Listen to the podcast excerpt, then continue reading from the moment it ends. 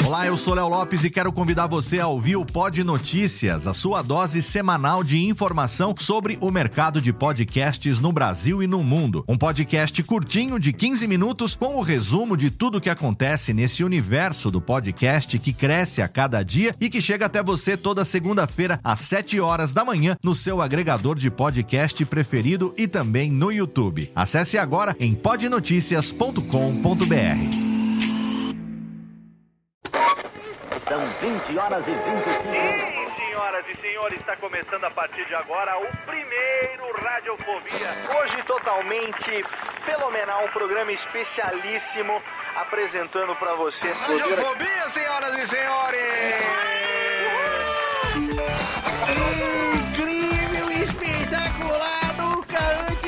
História das internets imaginaria. Mais uma edição do Radiofobia, sim! Eu quero mais palmas hoje, não? Quero muito mais palmas, porque hoje Está no ar o Radiofobia. Desde 2009, trazendo pro podcast o melhor clima do rádio ao vivo.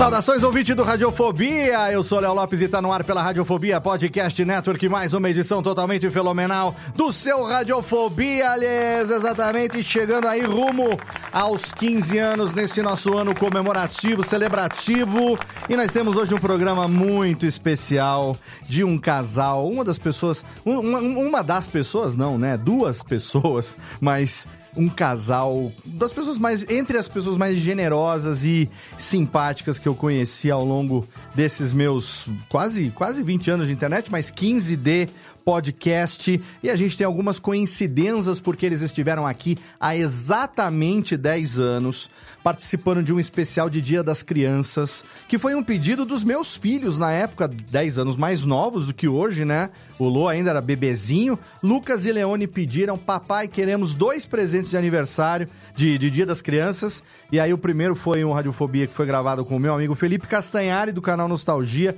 E o segundo foi o programa gravado com esses dois que estão aqui hoje. Mas antes de apresentá-los, eu quero chamar quem tá comigo hoje para essa festa. Ele que eu sei que é muito fã, diretamente de Belém do Pará, o menino que estava tocando violão hoje, um tema muito conhecido, o menino Vitor Estácio, feliz que nem pinto no lixo.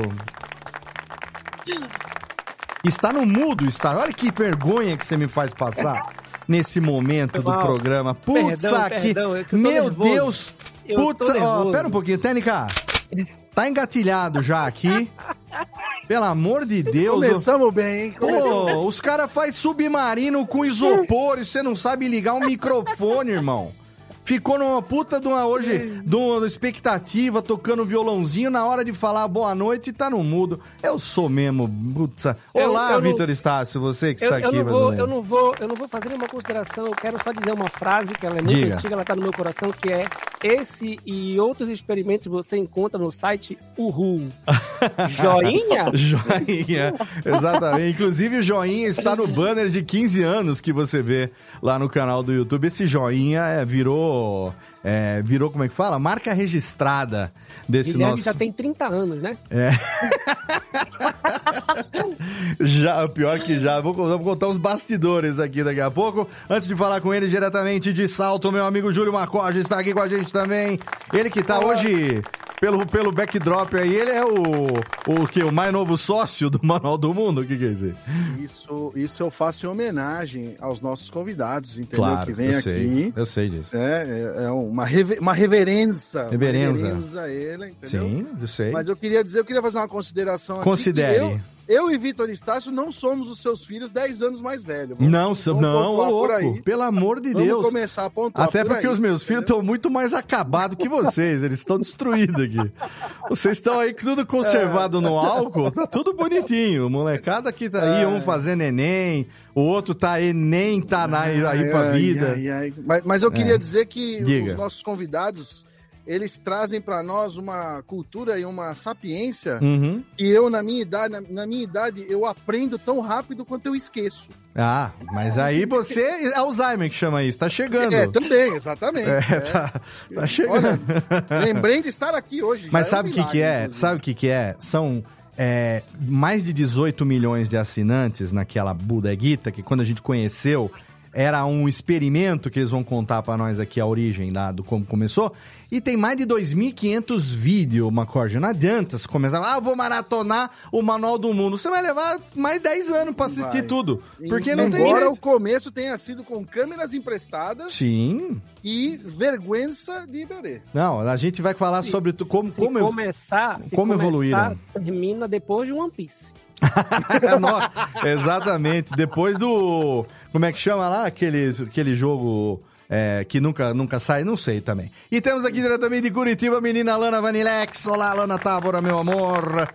Ela que também é fanzaça dos nossos amigos hoje. Sim, é um grande prazer estar aqui e eu direi que eu estou operando pelo meu notebook que está ligado a sete latinhas de alumínio com cobre dentro, fazendo a minha própria bateria, como eu aprendi no Manual do Mundo. Olha aí, olha aí. Nenhuma batata? Tem que ter pelo menos uma batata conectada pra fazer o Terra, conexão Terra. Não, não tem a batata. A batata eu tô guardando para fazer o canhão de batata e cano de PVC. Como eu fiz. Olha aí, olha aí, olha aí. E por essas declarações, a gente sabe que eles sabem que nós somos realmente fãs, além de amigos, somos fãs do trabalho desse casal, diretamente do Manual do Mundo, Mari Fulfaro e Iberê Tenório, hoje aqui com a gente. Que delícia, 10 anos depois. Ah, que legal. Boa noite, Boa noite, pessoal. pessoal. 10 anos, Nossa, Mari. Você não acreditou, hein? São antigas mesmo. Tá aí. vendo? Pelo amor de Deus. Tá vendo? Ainda- A Jéssica não pôde participar hoje porque ela está trabalhando. A Jéssica tá lá na Universidade Federal de Santa Maria, no Rio Grande do Sul. E ela, quando grava com a gente, às vezes ela grava na oficina do marido dela, que a gente fala que é a sede é, é, é, gaúcha do Manual do Mundo, porque parece aquela sua primeira bancada que você tinha lá na casa do seu pai, aquela lá do. do- Igualzinho, as ferramentas lá no fundo, tudo as ferramentas. É igual. ela tem aquele negócio verde. Tem uns negócios que eu nunca vi, uns torquês, uns negócios loucos lá. Que eu Tanto que nunca sempre que a gente precisa de dica de maquita, dica de ferramenta, dica de coisa é pra ela que nós vamos. É, exatamente. Mas ó, antes da gente começar logo aqui com o Iberê com a Mari, eu vou puxar rapidamente aqui o nosso bloco de recadinhos pra quem tá no feed, pra quem tá no YouTube, você sabe, é só uma vinhetinha que gira e a gente volta já já com Iberê Tenor e Mari Fulfaro hoje, Manual do Mundo 10 anos depois, aqui no seu Radiofobia, aliás.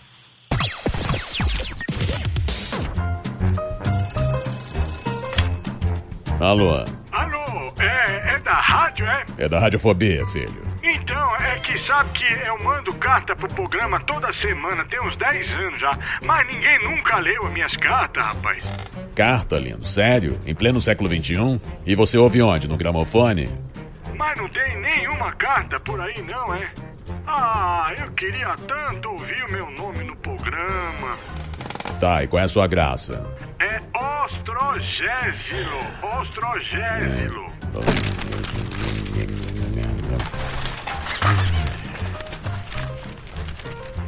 Achei sua carta, mas vamos te chamar de Totô, tá?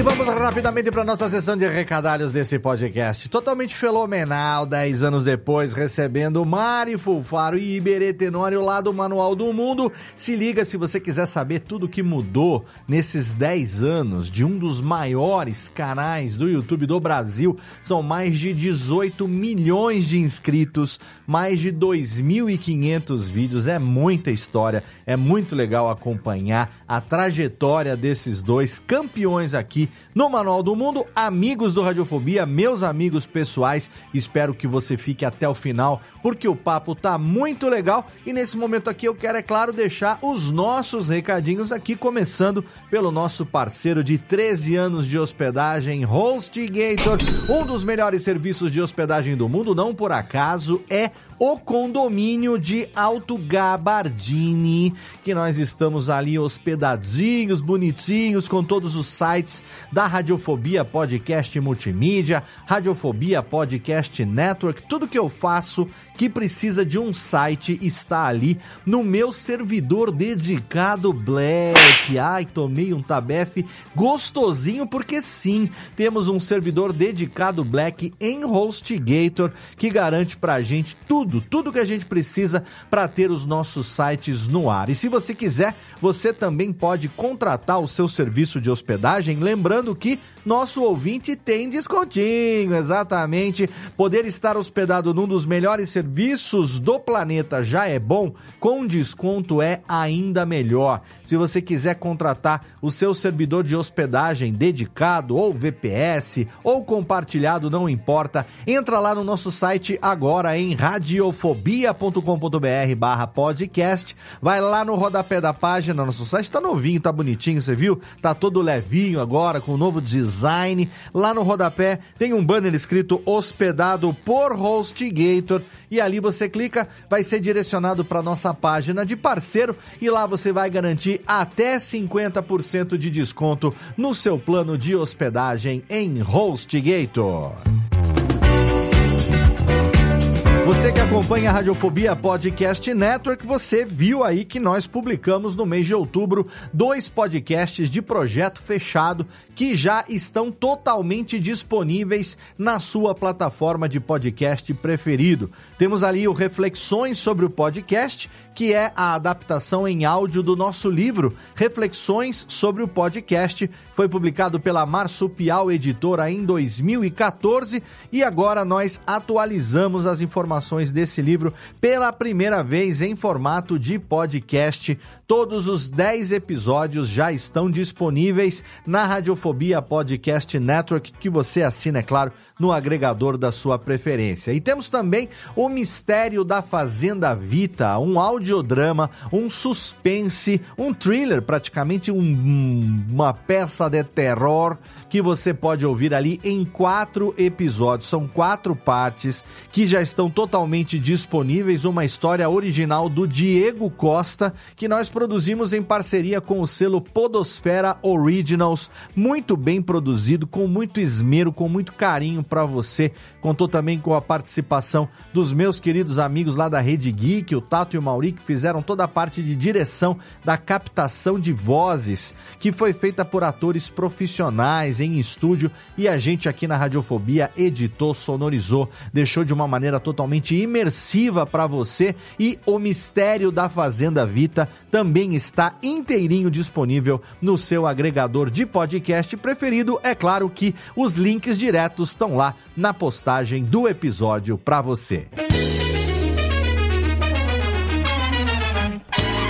E tem mais uma novidade para você aí que curte o Radiofobia Classics, o nosso podcast musical que já não tem mais periodicidade definida, ele vem como o mago lá do Senhor dos Anéis, ele vem quando ele tiver que vir, ele vem. Exatamente. Mas, mas, mas Sabemos que o Radiofobia Classics é um dos campeões de audiência aqui da Radiofobia. E você sabe que eu, originalmente, eu sou radialista. Eu sou o cara da mesa de som, do microfone, de fazer os programas no ar e ao vivo. Então, Radiofobia Classics é um programa, uma atração onde eu me realizo totalmente como radialista. Eu faço com um tesão enorme. E agora temos novidades relacionadas ao Radiofobia Classics você. A primeira delas é que agora você pode entrar direto através da URL radiofobiaclassics.com.br. Quando você digitar este linkzinho delícia, você vai cair na página do Radiofobia Classics.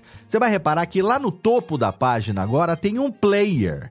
Exatamente. É só você clicar ali no playzinho e você vai ouvir a rádio ao vivo 24 horas no ar. Uma rádio online do Radiofobia Classics para você que toca todos os episódios em loop, exatamente 24 horas ali tocando sem parar, tocando non-stop o Radiofobia Classics para você. Em breve, nós estamos agora fazendo os testes de um aplicativo para Android que está sendo desenvolvido pelo nosso ouvinte, querido amigo Iago Oliveira. Ele tá fazendo um aplicativo para Android que estamos aqui testando a versão beta desse aplicativo. Algumas pessoas aqui selecionadas que disseram quero eu testar, ser um beta tester. Estamos ali testando e em breve esse aplicativo estará disponível de graça para você na loja da Play Store para você poder fazer o download de graça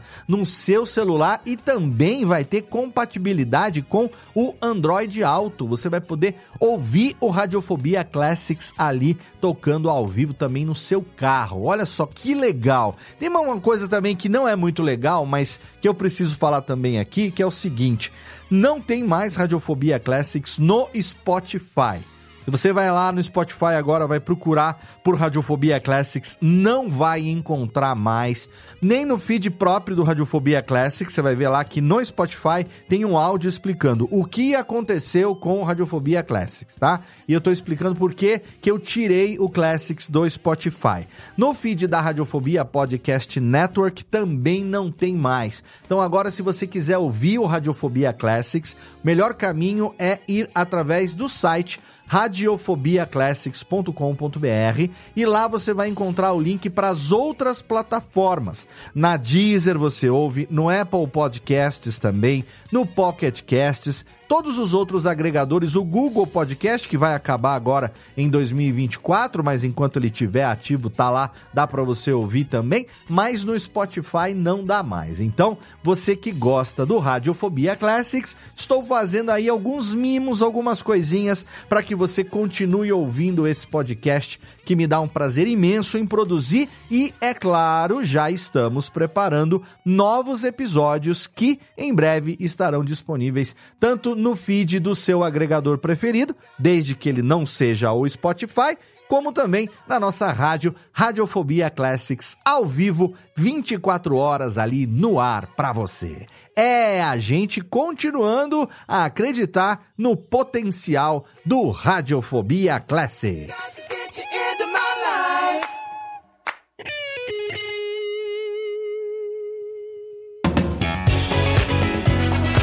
E por último, mas não menos importante, para você entrar nos nossos grupinhos ali, é claro, o grupo da Radiofobia Podcast Network, que é o grupo de produtores, ouvintes, apresentadores e a galera da pastoral ali do Baixo Clero. Tem uma galera bacana ali, ouvintes, podcasters, amigos queridos participando, que, né, você sabe, Twitter morreu, menino Elon agora faz o que ele quiser com aquele brinquedo dele lá, então a gente se diverte também nesse nosso grupinho ali do Telegram que você vai poder entrar lá em t.me barra Radiofobia Network e ali é a nossa quinta série de graça, é claro, nem preciso falar para você poder ali mandar seu link também, fazer jabá do teu podcast. Ali a gente troca ideia, manda meme no dia a dia. Você recebe em primeira mão também as artes que o Sandro Rodio faz para os nossos episódios. É o nosso grupinho ali de ficar trocando ideia no dia a dia. Agora, se você gosta de produção de podcasts, se o seu interesse é nessa parte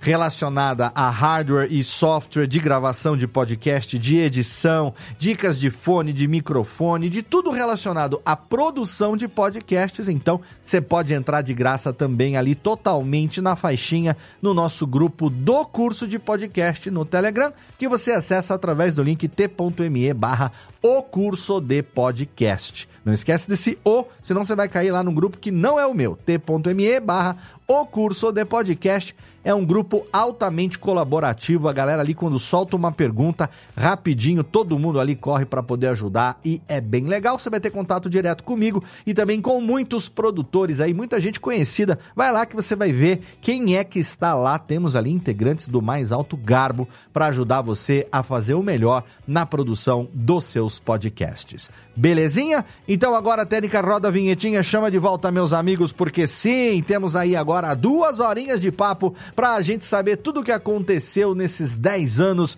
desde que Mari e Iberê estiveram falando sobre o Manual do Mundo aqui no seu Radiofobia, aliás. Olha bem, olha bem, conhece.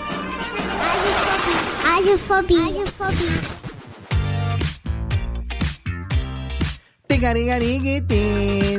Tamo de voltinha, de voltinha. Pra quem tá no YouTube, nem saímos daqui. Pra quem tá no feed, a gente foi ali, mandou os recadinhos, fez o nosso Jabex e já estamos de volta porque temos hoje aqui diretamente de Zambaulo a presença. Então é São Paulo, né, Mari? Ficaram em São Paulo Sim, mesmo de vez? sim. São Paulo. Fincaram, fincaram o título de eleitor tudo em São Paulo agora, né? Sim. Ah, Ah, tiver- daqui a gente não sai mais Interior agora. só pra descansar quando dá tempo. É, é, porque trabalhar com internet é 24 por 24, né? É Né? o tempo inteiro. Em outubro de 2013, nós batemos um papo porque a gente tinha se conhecido. Eu, dei a- eu tive a felicidade de conhecer vocês um ano antes, na Campus Party de 2012, quando nós fizemos ali um cubo de conteúdo, né? A gente fez um, um, um cubo chamado, foi chamado Cubo Geek na época, que a gente fez podcast cinco dias seguidos, maratona lá e tudo mais. E aí, eu não conhecia vocês, o meu querido amigo, nosso amigo em comum, Alexandre Ottoni, do Jovem Nerd, nos apresentou. E vocês são duas testemunhas de uma história que às vezes eu conto aqui e nego fala assim: ah, porque o Léo é loroteiro, coisa de velho, gosta de contar história. eu falo que teve uma vez que nós fomos, depois de um Campus Party, numa madrugada, em São Paulo, comer num restaurante na Consolação que se chama Sujinho, que fica aberto até ah, altos, altos furicos da madrugada ali. Não, é 24 horas, Léo? Não- é 24 horas? Eu não sei se é 24 horas. Eu sei que pelo menos no cu- até o cu da madrugada ele tá, mas eu não lembro de ter é. sido de, de madrugada. Eu sei que era umas 11 e meia da noite, meia-noite. A gente tava ali naquele hotel, o Holiday Inn, e aí a gente saiu em quatro carros. Na época a gente foi... Estavam tavam vocês dois, tava eu, o Tato Mauri da Rede Geek, O tava Tato. o Didi Braguinha, Jovem Nerd Azagal, tava Afonso Solano, Felipe Castanhari, namorava com a Paty ainda na época, tava os dois juntos. Foi uma galera, tinha umas 12 pessoas mais ou menos. E aí nós fomos, chegamos lá, o Azagal, não, porque aqui tem o Tibone, que é maravilhoso, não sei o quê. Vamos lá, comemos Tibone, tomamos as caipirinhas, os negócios. Sei que saímos de lá, era quase três e meia da manhã, na hora de pagar a conta. Amigão, cartão aí pra nós, por favor. Não, senhor. Aqui é só dinheiro ou cheque. O quê? 2013. 2012 isso. Como assim? Não, aqui é só dinheiro. Eu não sei se a gente foi no começo de 2000, acho que foi 2013, na Campus Party do começo de 2013, foi no ano seguinte do Cubo Geek. Aí, tá, porque, como assim dinheiro ou cheque? Ninguém tem dinheiro. Aí acho que um ou dois tinha lá, deu, sei lá, 150 conto pra cada um, não sei o que tem. Comida boa, comemos, bebemos bem, né? E aí falou, e agora? Como é que nós vamos pagar? Dinheiro ou cheque? Aí, eis que eu e Diogo Braga sacamos cada um de nossas respectivas carteiras uma folha de cheque. Dividimos a Foi. conta em dois. E aí no dia seguinte era um tal de fazer transferência, não sei o que tem. A Mari falou pra mim, nem sei se eu paguei até hoje aquela coisa. Eu também não, Não sei se eu lembro. paguei. não, tudo, Não acho que lembro. todo mundo Eu só pagou. sei que eu dei graças a Deus na época, porque os meninos foram pedindo, pedindo aquela comida cara, e eu comecei a ficar nervosa. Meu Deus, como que eu vou pagar essa conta? É, aí não, não tinha. E eu pagou não- até hoje. A gente eu não. paguei até hoje, descobri. Ele só convidou a gente pra vir aqui pra cobrar. Não, que, pelo amor de Deus, tudo essa aqui. E 10, 10 anos depois, Essa- alto. juros. Essa conta foi paga, com certeza, mas a- aqui vocês estão de testemunha que existiu esse acontecimento realmente. E quando eu digo que até hoje, em 2023, eu ando com uma folha de cheque na carteira, porque nunca se sabe quando você vai precisar, ninguém acredita em mim e fala: ah, você tá inventando essa história. Tá aqui Você o não é Iberê. o único. O Iberê e a é Mari que não me deixam mentir sozinho aqui, ó. Tá vendo? só? Não era, foi É verdade? Foi verdade. Nossa, cara, eu nem sei o que, que é cheque. Estácio está empunhando um talão, inclusive, para você que está no YouTube. Se você está no feed, vá ver. Deixa, eu virar de costa pra não mostrar o banco. É. Mas o Estácio é dono de escola, ele tem que ter cheque pra- pra- né? Precisa de talão. É corporativo esse talão. É corporativo. Mas não foi verdade, foi verdade. Comemos bem. Não sabíamos nem que não dava pra pagar a conta com cartão. Mas foi bom, foi uma. E tem uma história pra contar, tá vendo? Dez anos depois, essa história também fica nos nossos. Não estivesse. Léo e Didi lá naquele momento, todo mundo ia ficar duas semanas lavando copo no sujinho. É. Certeza, E fica, certeza. e fica aí o que o Jovem Nerd dessa semana falou. O DLC do rolê tem histórias pra contar. Esse foi DLC do rolê total. E assim, a gente falava, ah, anda com folha de cheque. Imagina, coisa de velho. Naquela época não existia ainda Pix e facilidades que a gente, tipo, aquele negócio de PicPay e tal. Hoje em dia, hoje é tudo fácil pra transferir dinheiro de um pro outro. Tem mil e um métodos, né? Mas naquela época você pagava com dinheiro, pagava com cartão, ou depois faziam transferência e tal, enfim. Mas. Eu tô esperando a tecnologia que vai me TED, é. transferir o dinheiro que eu tenho na minha cabeça pra minha conta. Essa é a tecnologia que eu ótima. aguardo. E não precisa nem ser grandes montantes, né? Se for um montantinho, já tá bom. Não, E essa- quando acontecer, Vamos- vamos eu fazer. quero, um- quando acontecer, eu quero um tutorial no Manual do Mundo. É, exatamente. Como, É, a gente faz com Arduino e cola quente lá.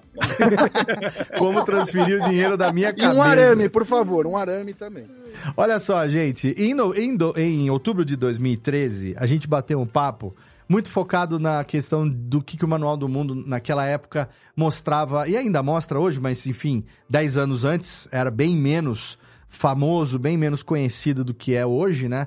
E, a- e meus filhos amavam, era é, dos canais que eles acompanhavam, estavam entre os preferidos, tanto que eles pediram pra eu. Soube, sabia, souberam que a gente era amigo, e aí fazer. Porque aqui, assim, casa de ferreiro, espeto de pau, né? Eles não ouvem, eles veem tudo que o Gaveta faz, mas não ouvem nada que eu produzo. Né? Então, tipo assim, ah, você é amigo do, do, do Manual do Mundo, Iberê da Mari? Ah, é amigo do Gaveta? Ah, é amigo do Castanhari? Nossa, que legal. Ninguém.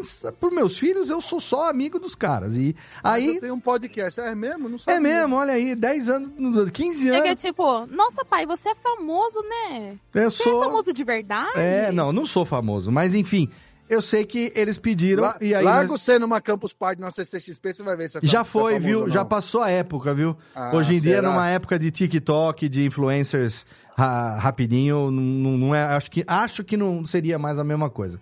Eu É. gosto dessa definição influência rapidinho. Influencer rapidinho é porque influencer rapidinho É. Achei A galera do corte, é o influencer coelho, vai ser bom, não foi, né? Aquela coisa. Mas o que eu quero dizer é que, 10 anos atrás, quando a gente conversou, a conversa foi muito focada, foca- focada na. fo- Fogaça. Na curiosidade dos meninos, né? E o programa tá lá no ar até hoje, muito, muito bacana com os meninos, com a Mari e com o Iberê. Vou deixar o link no post para quem tiver curiosidade de ouvir. Mas aqui, 10 anos depois, a gente precisa puxar isso de novo. Então, eu jogo aqui a pergunta. Quando a gente gravou, o Manual do Mundo tinha recém completado 5 anos. Começou em 2008 e a gente estava ali em 2013, celebrando então os 5 anos do Manual do Mundo. Como eu falei, às vésperas dos 5 anos do Radiofobia. Um- vamos falar aqui para quem não sabe e pra gente começar o nosso papo e, e- e lembrar de tudo que mudou ao longo desse tempo. Mas a curiosidade primeira é: como foi que surgiu a ideia de fazer isso? A gente já sabe, mas quem não ouviu ainda, com certeza quer saber. Então, por quê? Onde foi? Quando foi? Ô, Mari Iberê, como que surgiu a, a ideia? Da onde que veio? Vou fazer vídeo, vou fazer um canal, foi por acaso? Alguém? Veio uma demanda de... Como que veio essa maluquice? Como começou?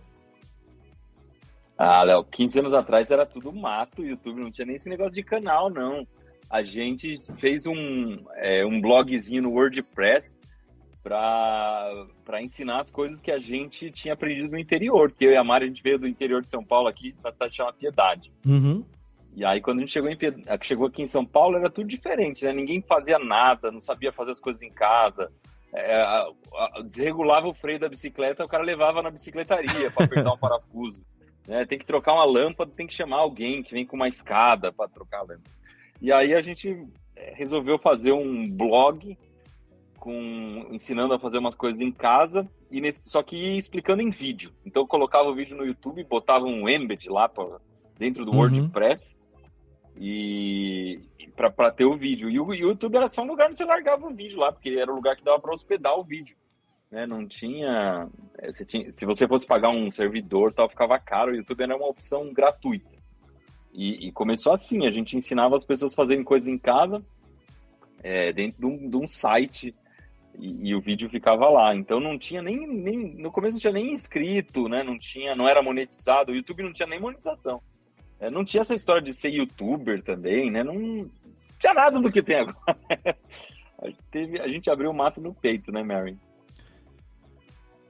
Sim, não tinham essas redes sociais que tem hoje, né? Nada disso existia. É, a nossa ideia era de montar esse site mesmo e dele ser um grande portal em que as pessoas pudessem chegar no conteúdo por meio do SEO, né? Que é jogando lá no Google qualquer dúvida, ah, como se afia uma faca. A pessoa, na nossa imaginação ali, cairia no site Manual do Mundo. E daí que vem o nome também, Manual do Mundo. Se vocês olharem, inclusive, essa nossa logo que está atrás do Júlio, que o Júlio carinhosamente colocou aí como backdrop, é, tem vários elementos em volta da logo que são elementos de brincadeira, elementos lúdicos, que tem muito a ver com o que a gente ensinava lá atrás, né? Uhum. É, então tem a bexiga, tem uma garrafinha, um tênis, foguete, galinha, ovo, violão.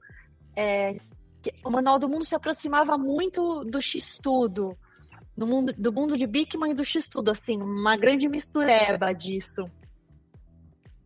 Que era um. O, o Bigman era um programa gringo, né? Que, que tinha fazendo isso, e o X-Tudo era da TV Cultura, né? Um programa brasileiro aqui. E mexia muito com essa coisa da criatividade. Eu tenho uma referência um pouco mais antiga, porque eu tô aí mais perto dos 50 do que já tive dos 40, que eu vou falar para vocês que no começo é, eu via muito de Daniel Azulay no Manual do Mundo. Eu via muito aquela coisa da criatividade. Daniel Azulay, que infelizmente já faleceu, mas é, para mim, que sou dos anos 80, era o meu equivalente ao Bigman, né, e, e ao X-Tudo, era o Daniel Azulay, que o Iberê tem, é, assim, no vídeo...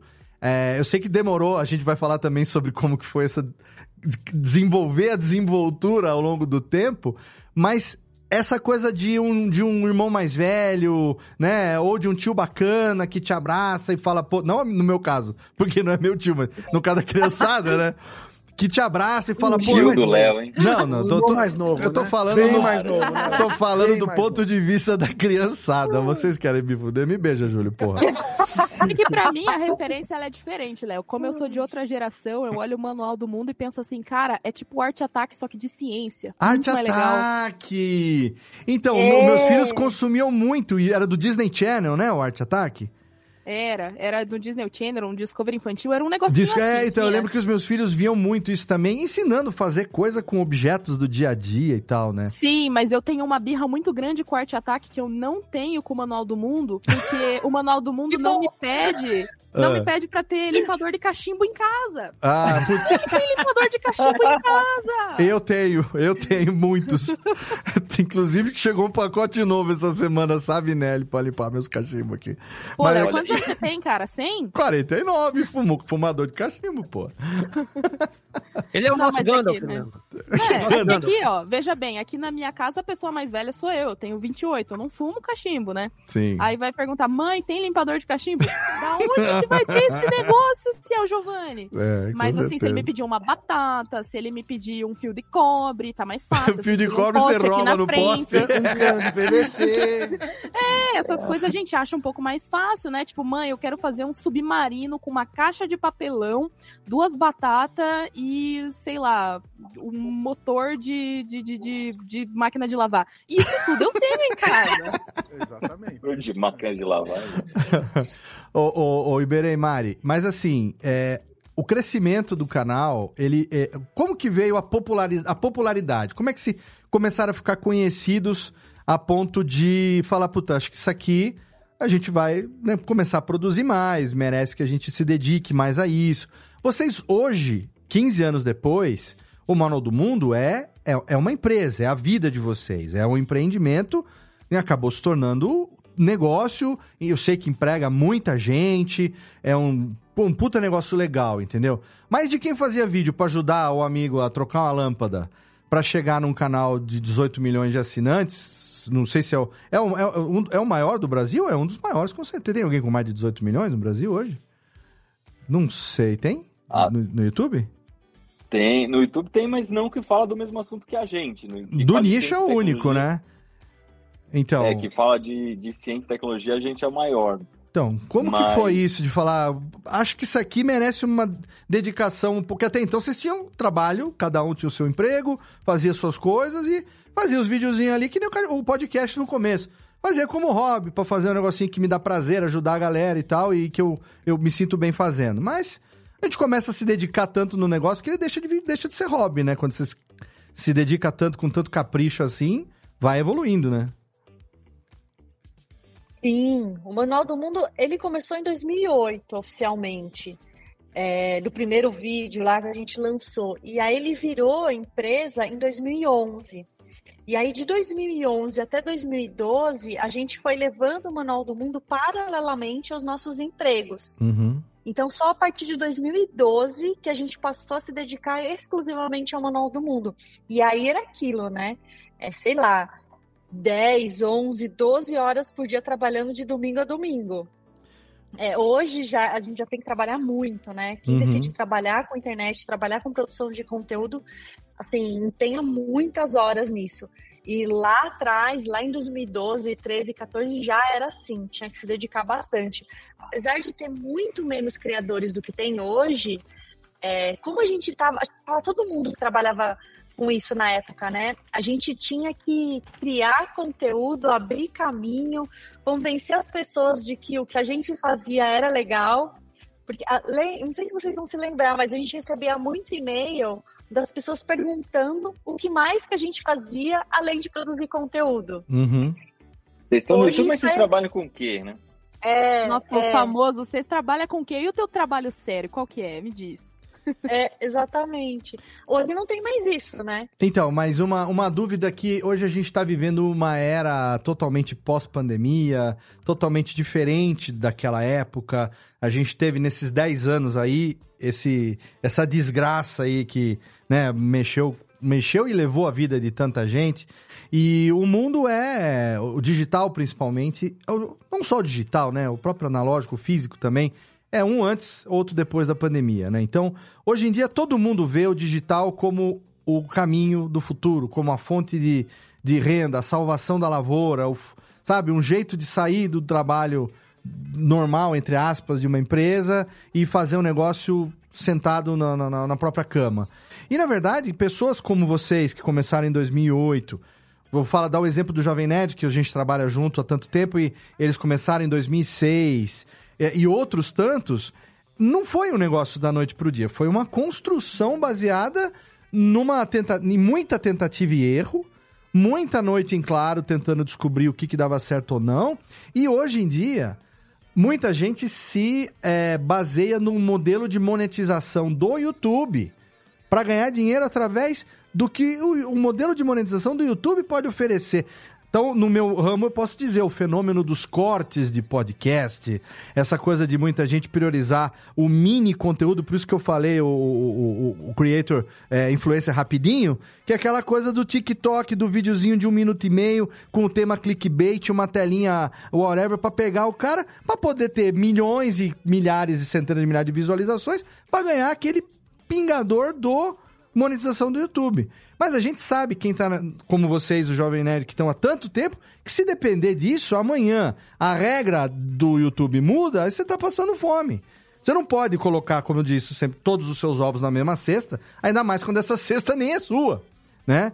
Então, o que eu queria entender de vocês é se desde o começo vocês tiveram essa preocupação de construir uma marca que fosse independente de plataforma, e hoje, é claro, ela é muito grande, tem essa visibilidade da plataforma, mas se eventualmente amanhã o YouTube cai uma bomba lá no Vale do Sicílio lá e acaba com tudo, amanhã vocês continuam, o Manual do Mundo continua muito bem, obrigado, porque tem outras maneiras de fazer. Era um negócio que vocês se preocuparam desde o começo ou não? Sim, desde o começo, desde o começo. É, só que essas prioridades, né, essas coisas que a gente foi escolhendo foram mudando ao longo dos anos, Uhum. porque a vida foi mudando, a internet foi mudando, os negócios foram mudando. Lá no início, a gente se preocupava muito em fazer do site é, o QG, então a gente tentava concentrar a audiência no site, no site manualdomundo.com.br. Então a gente é, hospedava os vídeos no YouTube, como o Iberê disse, nem existia essa coisa de YouTube, essa produção massiva pro YouTube, então a gente hospedava o conteúdo que a gente produzia lá e embedava no site. Então a gente tentava fazer com que a pessoa ficasse acessando o conteúdo no site. Uhum. É, eu não vou me lembrar agora qual plataforma que veio depois, mas aí depois do YouTube eu acho que foi o Face, aí depois veio o Face. Então, a, a partir daí, a gente começou também a dividir a audiência de, entre site, YouTube e Face. E sempre tentando fazer com que as pessoas reconhecessem a marca Manual do Mundo e reconhecessem que existia uma casa para o Manual do Mundo, né? Que era o nosso site. Uhum. Depois disso, vier, que mais que veio depois? Depois veio o Teve- Instagram. Mas tem- em 2013 também, em 2014, a gente lançou o li- primeiro livro do Manual do Mundo. Ah, é verdade, Uhum. é E aí verdade. foi Aí, uma- a gente vai pro offline. É, Foi uma mudança bem desculpa, bacana. Pode falar. E em 2014 também a gente lançou a série na. na, na- Nossa, esse, eu, eu tô ficando velho também, viu? No Cartoon Network, não foi? No Cartoon É, Network, que era foi. Experimentos Extraordinários. Então Uhum. já era uma, um esforço aí pra, pra não ficar num lugar só, né? Pra poder experimentar coisas novas e ganhando experiência em outras em outros lugares. Livro foi muito legal, porque hoje a gente já tem quase 20 livros publicados. A gente tá, vai, vai lançar um agora em novembro, que é o grande livro de Química do Manual do Mundo. Cara, que legal. E, e é uma área que, nossa, é, a gente tem bastante orgulho do que, do que a gente fez ao longo desses anos aí. Foi, foi muito que a gente conseguiu crescer bastante. Vocês. E a gente tem Fala, outros Mari. produtos. Léo. A gente tem outros produtos também lançados. A gente lançou jogos, a gente é, lançou camiseta, caneca, quebra-cabeça, chinelo. Então, durante todos esses anos, a gente foi tentando é, usar a nossa premissa, né, de compartilhar conhecimento em cada conteúdo, cada produto do Manual do Mundo, para espalhar a marca é, em diferentes lugares. E aí, tanto no offline quanto no online. Uhum. E é uma luta, porque quando você começou a falar é, dos novos criadores, né, dessa coisa fast de produção de conteúdo, é, essa é uma coisa com a qual a gente luta assim diariamente. Porque para produzir conteúdo, e aí entendam conteúdo com alguma coisa com conteúdo, né? Sim. Que as pessoas vão aprender alguma coisa que as pessoas, né? Como aqui um podcast, as pessoas aprendem ouvindo o podcast. É difícil, Uhum. não é fácil. A nossa equipe é uma equipe grande, é uma equipe, sabe, estudada, uma equipe que se empenha, pesquisa, tá lá todo dia batalhando. E é difícil, assim, é murro em ponta de faca. A gente. Passei- comecei a dar sermão, né? Desatei falar, Não, gente. é por favor, eu tô aqui pra isso, por favor. Ah, Desculpa, gente. Não, Mari, é isso aí. Não tem que pedir desculpa, tem que falar mais, continua O programa é seu. Mas eu serei a primeira pessoa a endereçar o elefante na sala. Boa. Aqui Quiser não me- é o podcast mais educativo do mundo. Não. Então, Quiser se for falar mal- Se quiser Não falar é. mal do Iberê, aproveita o espaço também.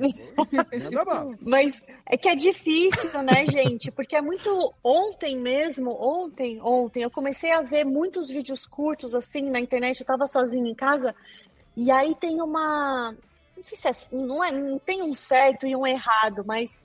é, tem um- muito conteúdo vazio. Sim, conteúdo tem. que não significa nada. E aí Uhum. é uma coisa até assustadora, porque as pessoas precisam de dinheiro e aí começam a, a, a fazer coisas assim. Se sujeita a começam- qualquer é, coisa, se né? sujeita É. a uma humilhação para conseguir dinheirinhos, assim, sabe? Para pagar aluguel, pagar as contas. É uma situação super complicada, assim. Recentemente tem É. esse fenômeno que agora foi banido por temporariamente lá do, dos NPCs de TikTok, né? Aquela coisa do, ai, me dá, como é que é? Bolachinha, bolachinha, bananinha. E Milho, milho. milho, milho, delícia de milho. Mas isso é o fenômeno exatamente dessa, é, de- dessa. A Mari falou muito bem. As pessoas precisam de dinheiro. Precisa. E a internet acaba se mostrando. Porque assim, eu acho que a internet ela também tem uma, uma, um fator de ilusão que o pessoal não para pra pensar nisso, né? Canais que têm milhões de inscritos, como o caso de vocês, vídeos que têm centenas de milhares de visualizações, isso tudo é ponto fora da curva. Se você vê na média dos produtores, dos milhões de produtores que existem no YouTube, é a minoria. Mas essa minoria, que muita gente não sabe o quanto que teve que ralar para chegar onde chegou, né? Teve, tem uns que viraliza e foda-se, fazendo merda e viraliza e foda-se. Mas canais como o Manual do Mundo, que durante 15 anos construiu uma, uma, é, uma, uma riqueza de conteúdo e uma reputação baseada nesse conteúdo, que é o mais importante, essa reputação da criatividade, do educacional, né, do Da didática, né? da didática, do entretenimento aliado à parte de instrução também e tal. Criar esse tipo de reputação e esse tipo de conteúdo, a gente que acompanha o trabalho de vocês há tanto tempo, vocês viram aí, a gente sabe que não é fácil. Entendeu? Mas existe o fator de ilusão que quem tá chegando olha e fala assim: "Ah, eu acho que se eu fizer alguma coisa ali também com, né, o que eu, sei lá, eu consigo fazer isso também. O cara lá consegue ganhar, sei lá, 10 mil, 30 mil, 100 mil por mês fazendo aquilo ali. Eu acho que essa é a salvação da minha lavoura. E a gente sabe que não é assim que funciona. Né? Amanhã a regra muda Léo. e não é mais assim que funciona. Tem, tem dois aspectos nesse no teu comentário Hum, de exceções, né? Que tem aquela tem tem um pessoal que é puramente o conteúdo, que não tem toda uma estrutura por trás, né? Como era, por exemplo, o Whindersson no começo, ele gravava com uma, com uma Sim, GoPro. perfeito. Mas ele era um cara, É. um cara que ele era engraçadíssimo e o conteúdo Claro. dele era sempre foi muito divertido e tal, mas o conteúdo superava a parte técnica, né? Sim. Tem outros conteúdos, por exemplo, a gente estava brincando no começo que o Iberê começou com câmera emprestada e tal. Mas a estrutura que se tem hoje, quem, quem tipo assim, entende de bastidores, olha, fica olhando assim, cara, tipo, tem muita coisa por trás para aparecer aquela aquela produção ali. É muita coisa, é muita coisa. E às vezes as pessoas não se dão conta desses dois aspectos, né? Da produção, né? de escrever roteiro, de pensar o que vai ser feito, da coisa ter de fato, como a Mari tá dizendo, ter conteúdo.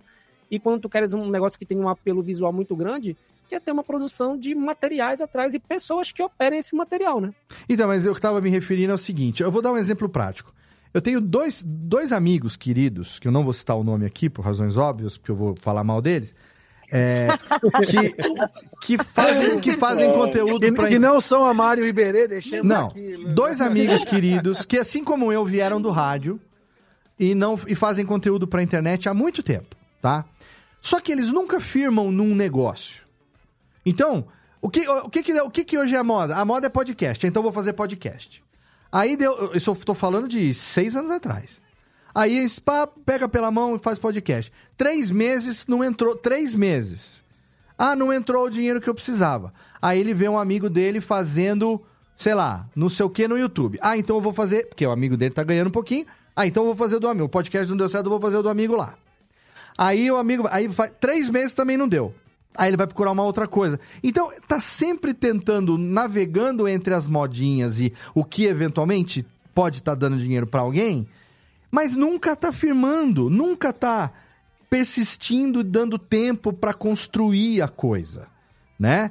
Então, o que eu vejo no Manual do Mundo é a persistência ao longo dos 15 anos de, mesmo na dificuldade lá atrás, e ainda hoje em dia, por que não, mas na dificuldade que era maior lá atrás, com certeza, continuar fazendo. Mesmo tendo aquela curva, um conteúdo que dá melhor, outro que não dá tanto e tal. Não vai, em três meses ninguém viu, vou desistir, vou fazer outra coisa. Você entende o que eu tô dizendo? A internet dá essa ilusão de que aquilo ali é a salvação da lavoura. Mas, na verdade, se você não foca em um conteúdo, você pode diversificar canais, tudo isso, com toda certeza, a gente faz isso. Mas se você não tiver persistência, der tempo para construir uma audiência é, baseada num diferencial que o seu conteúdo tenha, a coisa não se faz do dia para noite, ou não? Eu acho que não se faz. É, E tem uma coisa importante de se falar também. O Vitor mencionou o Whindersson, é, que tem toda uma história, né, dele, uma- de- veio de uma família muito simples, mas é uma pessoa extremamente talentosa, né? Uhum. É, e isso, assim, querendo ou não, faz com que a pessoa não comece do zero, né? Exatamente do Exato. zero. E esse também é o nosso caso. A gente veio também de famílias muito simples, mas quando a gente criou o Manual do Mundo, que é para produzir conteúdo, a gente tinha acabado de se formar numa das melhores universidades do, da América Latina, Uhum. é que é a USP. Então, quer dizer, em termos de conhecimento mesmo, para produzir conteúdo de entretenimento educativo, né? A gente também não veio lá de baixo, a gente já começou ali roubando uns degraus, assim. Uhum. É, mas estou dizendo isso só para dizer que é, às vezes não dá para comparar, né? Não dá para achar, às vezes, é, você achar que vai ser simples para você, que dá para medir o esforço, não dá. E aí entra essa questão socioeconômica, né? Que Uhum. as pessoas estão desesperadas por dinheiro e se sujeitam, aí elas não, que é o que é o caso do seu amigo, não pensam mais, elas não conseguem manter um projeto ali, seguir aquele projeto até o É. fim. Eles até que são Elas- conhecidos no que eles fazem, mas eles queriam estourar, cada um ao, ao seu, ao seu modo. E aí, nessa tentativa de querer estourar, eles estão sempre navegando entre ó, canais e ferramentas e, e redes sociais e tal. E não tem a, a persistência de fazer. Tipo, tem gente que me criticou outro dia. Nossa, o cara entrou na live. Mas 15 anos o Léo tá fazendo a mesma coisa, olha ele ainda aí insistindo nesse negócio de podcast. Eu tomando seu cu, rapaz, eu tô aqui fazendo o meu há 15 anos aqui, Não, chorando, mas você é chorando. referência, né? Isso é referência. Não, mas o cara veio criticar, como se fosse assim, ah, agora que tá velho, devia ter desistido. Vou fazer o quê? Eu vou parar o que eu sei fazer, o que eu gosto de fazer e vou vender pipoca na praça aqui de Serra Negra? Eu vou, um dia, talvez, mas não agora. Não, eu quero saber se esses teus amigos aí estão fazendo live de NPC, Léo. Não estão fazendo porque é um. Não vou falar nada, viu? Porque eu não quero, eu não quero ser derrubado aqui. quieto, É né? melhor. Mas o que eu quero saber é o seguinte: o, o, o- o que. A pergunta que não quer calar, que é o nosso, o nosso, o nosso assunto hoje. 10 anos muda muita coisa, né? 10 anos é suficiente pra gente mudar de carreira, pra gente mudar. mu- Tem gente que muda de família, muda de país, tem gente que muda de estado, né? De físico pra espiritual, já não existe mais. 10 De anos. sexo. De sexo, muda. Hoje em dia muda. Civil também. Muda Muda toda muito. semana. É, muda toda semana. Então eu quero saber, 2013, naquele momento que a gente conversou, exatamente 10 anos, em outubro de 2013. O que, que vocês lembram daquela época, do que vocês estavam fazendo no canal, dos planos que vocês tinham? Recém vocês tinham se profissionalizado, um pouquinho antes, né? 2011, que nem a Mari falou, né? Que foi a 2011 para 2012 ali a transição. é, mas vocês ainda tinham os seus trabalhos. O Manual do Mundo era uma empresa, mas era assim como a Radiofobia. Era uma empresa, mas não, não botava ainda, não sustentava a casa. Ainda tinha um aqui e ali e tal. E aí, em 10 anos, muita coisa mudou. Então, eu queria que vocês é, compartilhassem um pouco com a gente essa trajetória desde o nosso último papo. É, em 2013, Léo, a gente já tinha alugado uma casa para ser o, um estúdiozinho do Manual do Mundo. Uhum. A gente já tinha, era a segunda casa já. A gente tinha alugado primeiro um apartamento lá no centro de São Paulo, que foi, a gente ficou lá um ano e pouco. A gente alugou uma casa é, que era bem pequenininha também e era, e era muito engraçada essa casa, porque ela tinha uma sala na parte de baixo, uma sala junto com a cozinha e dois quartos em cima. Uhum. E aí, o estúdio principal era a sala. O que, que acontecia? Qualquer pessoa que entrasse na casa dava de cara com a câmera. Então, sorte que naquela época não tinha muita entrega ainda por motoboy, sabe? Não era comum, não tinha iFood, não tinha nada dessas coisas ainda. Então, no- quase não chegava ninguém, batia na campainha. Mas se batesse, tocava direto na sala, no meio da gravação. E, e aí era muito ruim, porque se tivesse alguém em cima que queria descer, a gente nessa época já tinha pessoas trabalhando com a gente. Quisesse descer, não podia descer, tinha que esperar dar uma pausa na gravação para descer ali, pegar uma água na cozinha, alguma coisa assim. Uhum. E era terrível de gravar nesse lugar, porque é, ia uma faxineira lá uma vez por semana, ela não sabia para onde que ela ia, porque estava gravando, se podia fazer barulho, se não podia, a gente também não podia falar para ela não fazer barulho, porque a gente queria que ela limpasse. Nossa, era um pega pra capar esse lugar, que, pelo amor de Deus, mas foi ali que a gente cresceu bastante. Porque já era uma casinha nossa que já podia explodir umas coisas fora, então a gente começou aquela série. É, porque enquanto eu tava no apartamento não podia explodir nada, não podia tacar fogo. E aí na, na casa. Coisas básicas, né? Tacar Pô. fogo, É, pô. explodir. né? Como que você vai estar num lugar que você não pode tacar fogo em É, nada? exatamente, é. Que lugar é esse que não me permite abrir uma bateria? É, então. Misturar um ácido sulfúrico com ácido nítrico ali pra fazer nitrocelulose. Não, não, não dá. E aí, Não, mas como eu tô dando um assim exemplo. não faz refrigerante? O que que Não é? faz refrigerante? Ah, cortou. O que que foi? Não, pra fazer nitrocelulose, pode colocar Não, um é que pouquinho. você falou citro ali, eu pensei que saiu um refrigerante. O... Tem, tem refrigerante caseiro também no Manual do Mundo, mas esse não vai, o ácido nítrico. Mas o... aí nessa casinha a gente começou a fazer aquela série Super Química, que foi uma das coisas que marcou o começo do Manual do Mundo. E eu acho que uma coisa que mudou bastante é que a gente começou a aprender a fazer coisas maiores, né? Uhum. É, fazer coisas pequenas. Nessa época tinha pegadinha, tinha mágica, desafio, umas coisas um pouco mais infantis. A gente expandiu também esse, o Manual do Mundo era mais infantil nessa época, tanto que a gente participou com você aqui de um, de, um Dia das Crianças. Uhum, sim. E a gente fez o canal crescer muito na idade também, né? Hoje em dia o Manual do Mundo pega bastante o público adulto. É, a gente tenta fazer uma linguagem que sirva para a família inteira e tal. E começou a fazer coisas maiores. Por exemplo, nosso primeiro Bora Ver, que é essa, essa, essa categoria do Manual do Mundo que a gente vai visitar esses lugares diferentes e tal, Uhum. foi feito em 2013. Eu e a Mari, a gente tava de férias, a gente foi para San Diego, lá tava dando um passeio lá na Califórnia, e a gente achou um, um museu que tinha um submarino. E um submarino que ficava na água. Aí a gente entrou nesse submarino e não tinha ninguém dentro dele. Era só, só nós dois no submarino. Aí eu olhei pra ela, olhou pra mim e falou: Mas vamos gravar um vídeo aqui, né? Não é possível que a gente tá dentro de um submarino, não tem ninguém olhando. Vamos gravar. Aí a gente gravou um vídeo com o celular. Naquela época o celular não era tudo que é hoje, era bem mais tosco, né? Mas a gente gravou o vídeo meio que batendo a cabeça naquelas válvulas que tem em cima lá, tudo meio improvisado e tal. Isso foi a primeira vez que a gente fez esse vídeo mostrando alguma coisa, né? Um- Algum lugar que ninguém pode ver. Uhum. E que hoje também é uma das coisas mais fortes que a gente tem no Manual do Mundo, né? A gente já foi pra u- é, usina nuclear, pra NASA, pra um monte de coisa doida aí. Na Petrobras. E- É, para plataforma de petróleo a 200 quilômetros para dentro do oceano. É, não, umas, umas conquistas muito bacanas assim que a gente conseguiu com essa série.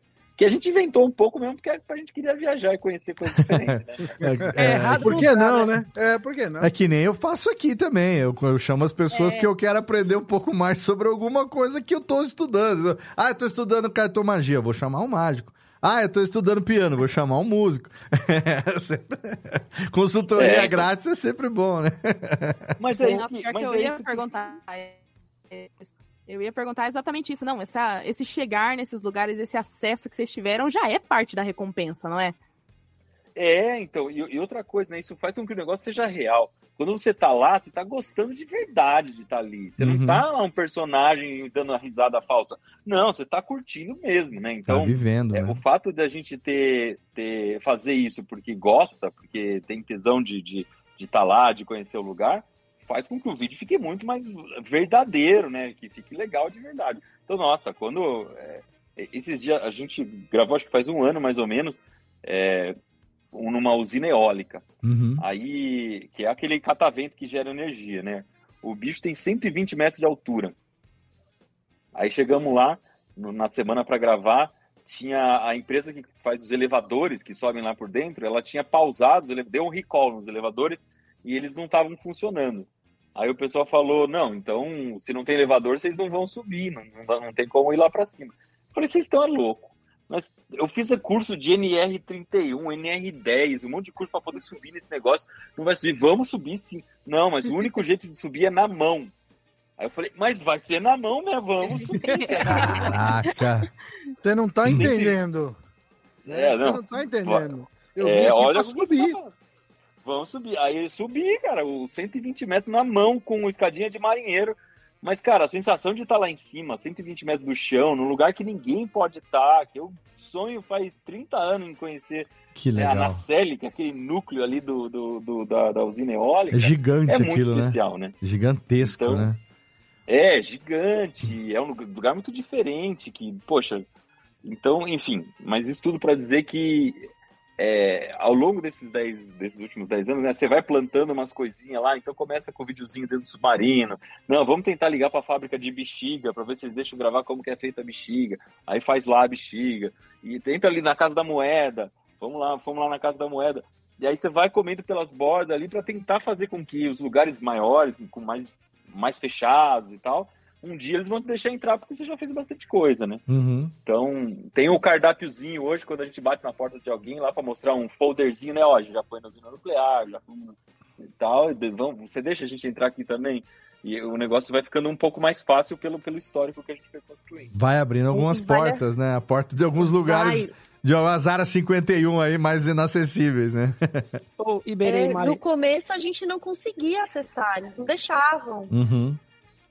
Não, tanto de não que a gente tomou, mas foi muito grande. E anos depois a gente voltava para a mesma empresa, assim, cinco anos depois, pedia de novo, né? claro, vocês, nossa, adoramos vocês. Mas antes eles não conheciam, não podia entrar, não. É, tá, o cara pegou, você é o famoso quem pra vir aqui, sabe? Qual a importância do que você tem na ordem do dia também, né? Foi gradativamente mudando de não pra talvez, vamos ver e vamos marcar, então. Ô, Iberê, Mari, hoje, hoje aconteceu um negócio engraçado, porque eu sigo o Fernando Souza, que trabalha com vocês, há muito tempo, assim, tipo, a gente se trombou no Twitter falando de, de ciências e de aula e tal, e aí eu postei hoje que a gente ia gravar, e aí ele falou assim, ah, eles estão muito ansiosos e tal, eu falei, eles quem, cara? E eu vi me tocar hoje que o Fernando, que tipo, você troca mensagem muito esporadicamente há muito tempo, é o Fernando que trabalha com vocês, entendeu? Já conheço eles há um tempão. Então isso veio a curiosidade junto com a pergunta do Léo, desse negócio de, ah, 10 anos depois. E a gente comentou a respeito, aqui mesmo do Radiofobia, né, das pessoas que foram vindo depois, a gente comentou do Jovem Nerd, e como é que foi para vocês, quando foi que vocês perceberam, eu sei que já tem um tempo, né, quando foi que vocês perceberam que vocês precisavam de outras pessoas para assessoria, e também quando foi a mudança que essas pessoas que estavam ali na assessoria do- dos temas, área um químico, um físico, como foi para eles, eles passarem para frente da câmera com vocês? Bom, o, desde 2000, o primeiro funcionário que a gente contratou era um estagiário para editar o vídeo. Foi em 2012. 2012. É, então isso já faz aí mais de 11 anos. Mas porque, porque logo a gente percebeu que não ia dar conta, não tem como. Editar é um trabalho muito pesado e, e a primeira coisa que a gente precisava terceirizar ele era edição. Então, é, ajuda a gente precisa faz muito tempo já, né? Que, que tem gente ajudando a gente. É, o Fernando foi um dos primeiros especialistas que a gente contratou, é, que eu, eu precisava fazia as, explica- as explicações das experiências. De vez em quando a gente contratava um pacote de explicações com algum, algum freela e tal. E, e eu falei, não, preciso fazer aula particular de física. Não dá, eu preciso, eu preciso entender mais física. E aí o Fernando, a gente contratou ele para ser o professor particular de física. Hum. É, e aí ele ia uma vez por semana. Toda quinta-feira de manhã o Fernando ia lá, eu, eu guardava todas as dúvidas que eu tinha para explicação dos vídeos e tal, e a gente ficava a manhã inteira debatendo lá as experiências. Falei, pô, esse cara é bom, tá, tá bacana. Ele tá, ele tá começando a entender o espírito da coisa. Aí quando o Fernando ficou afiado, eu falei, não, vamos, vamos produzir umas coisas físicas, não? que ele era bom de marcenaria e tudo mais. Aí o Fernando começou a produzir para ajudar a montar fisicamente os experimentos. E aí, quando viu, não, Fernando, então vem uma, uma vez por semana, você vem trabalhar um dia aqui no manual, tá bom? Começou a dar que hoje o Fernando é nosso chefe de conteúdo, é um- uma das pessoas mais importantes que trabalham com a gente, tá com a gente já faz, é, desde 2015, faz oito anos que ele tá, que ele trabalha no manual. Então, é, aos poucos as pessoas, é, a gente foi con- conseguindo é, descobrir pessoas muito bacanas que entendiam muito do assunto para ir ir trabalhar com a gente e principalmente tem que ter o espírito da coisa, né? De explicar, tem montar a coisa de um jeito legal, procurar pautas é, bacanas e uma coisa muito difícil é ter noção de será que vai dar para fazer esse negócio? Será que a gente consegue fazer numa diária essa invenção maluca que vai 5 quilos de cola, que é essa bola perfeita de chifre de pó de unicórnio aí que a gente vai ter que ficar lixando durante quatro horas. Será que vai dar para fazer? em- Não, e o negócio da bomba, como é que era lá? Eu lembro que eu acompanhei aquilo ali o dia inteiro lá, o... o- o- Como é que era o negócio lá? Aquele que, que explodiu o quarteirão inteiro, que encheu, como é que chamava? A pasta de dente de Pa- elefante. isso! Ah, pasta de elefante. Pasta de elefante lá. Caraca, eu lembro da, da saga daquilo ali de bater o recorde da maior pasta de pasta de dente de elefante do mundo, sei lá o quê. E ficava acompanhando, e é chuva que vem e não sei o quê, e não pode chover, porque se cair uma gota de água ali, o negócio já desanda. e projetos gigantes, né? Como o- a gente acompanhou também a saga do Submarino, né? Que foi é, um, um queridíssimo aí ao longo desse período todo, né? É, e aí entra também parte do que eu queria que você continuasse a desenvolver, Iberê, que era o seguinte, é de ter dado esse passo, em que momento que aconteceu essa transição, digamos assim, não é transição, mas essa adesão ao conteúdo, daquelas coisas hum, pequenas do dia a dia, das experiências e, e das demonstrações, até coisas como esses projetos mirabolantes que de repente estavam movimentando é, é, helicóptero, câmera, segurança, bombeiro, parava o bairro da cidade, o cacete a quatro. Como que foi isso, bicho? Além do que, Léo, tem que fazer uma reparação histórica aqui, né? Que Hum. a grande mídia. Ah, Rodrigo Hilbert, Rodrigo Hilbert. Não fez um submarino. Não, não, não fez. Não fez. Ah, uma casa na árvore. Ah, Isso é fácil. Mas é, é engraçado que o submarino, pra mim, sempre foi psicologicamente, é, teve esse, é, essa força, né? Então, é, porque é, eu falei, não, vamos, vamos fazer o submarino que vai ser um marco, assim, que qualquer lugar que a gente chegasse, ah, fez tal coisa, eu falei, já fez submarino? Não, então tá, tá, tá tudo certo.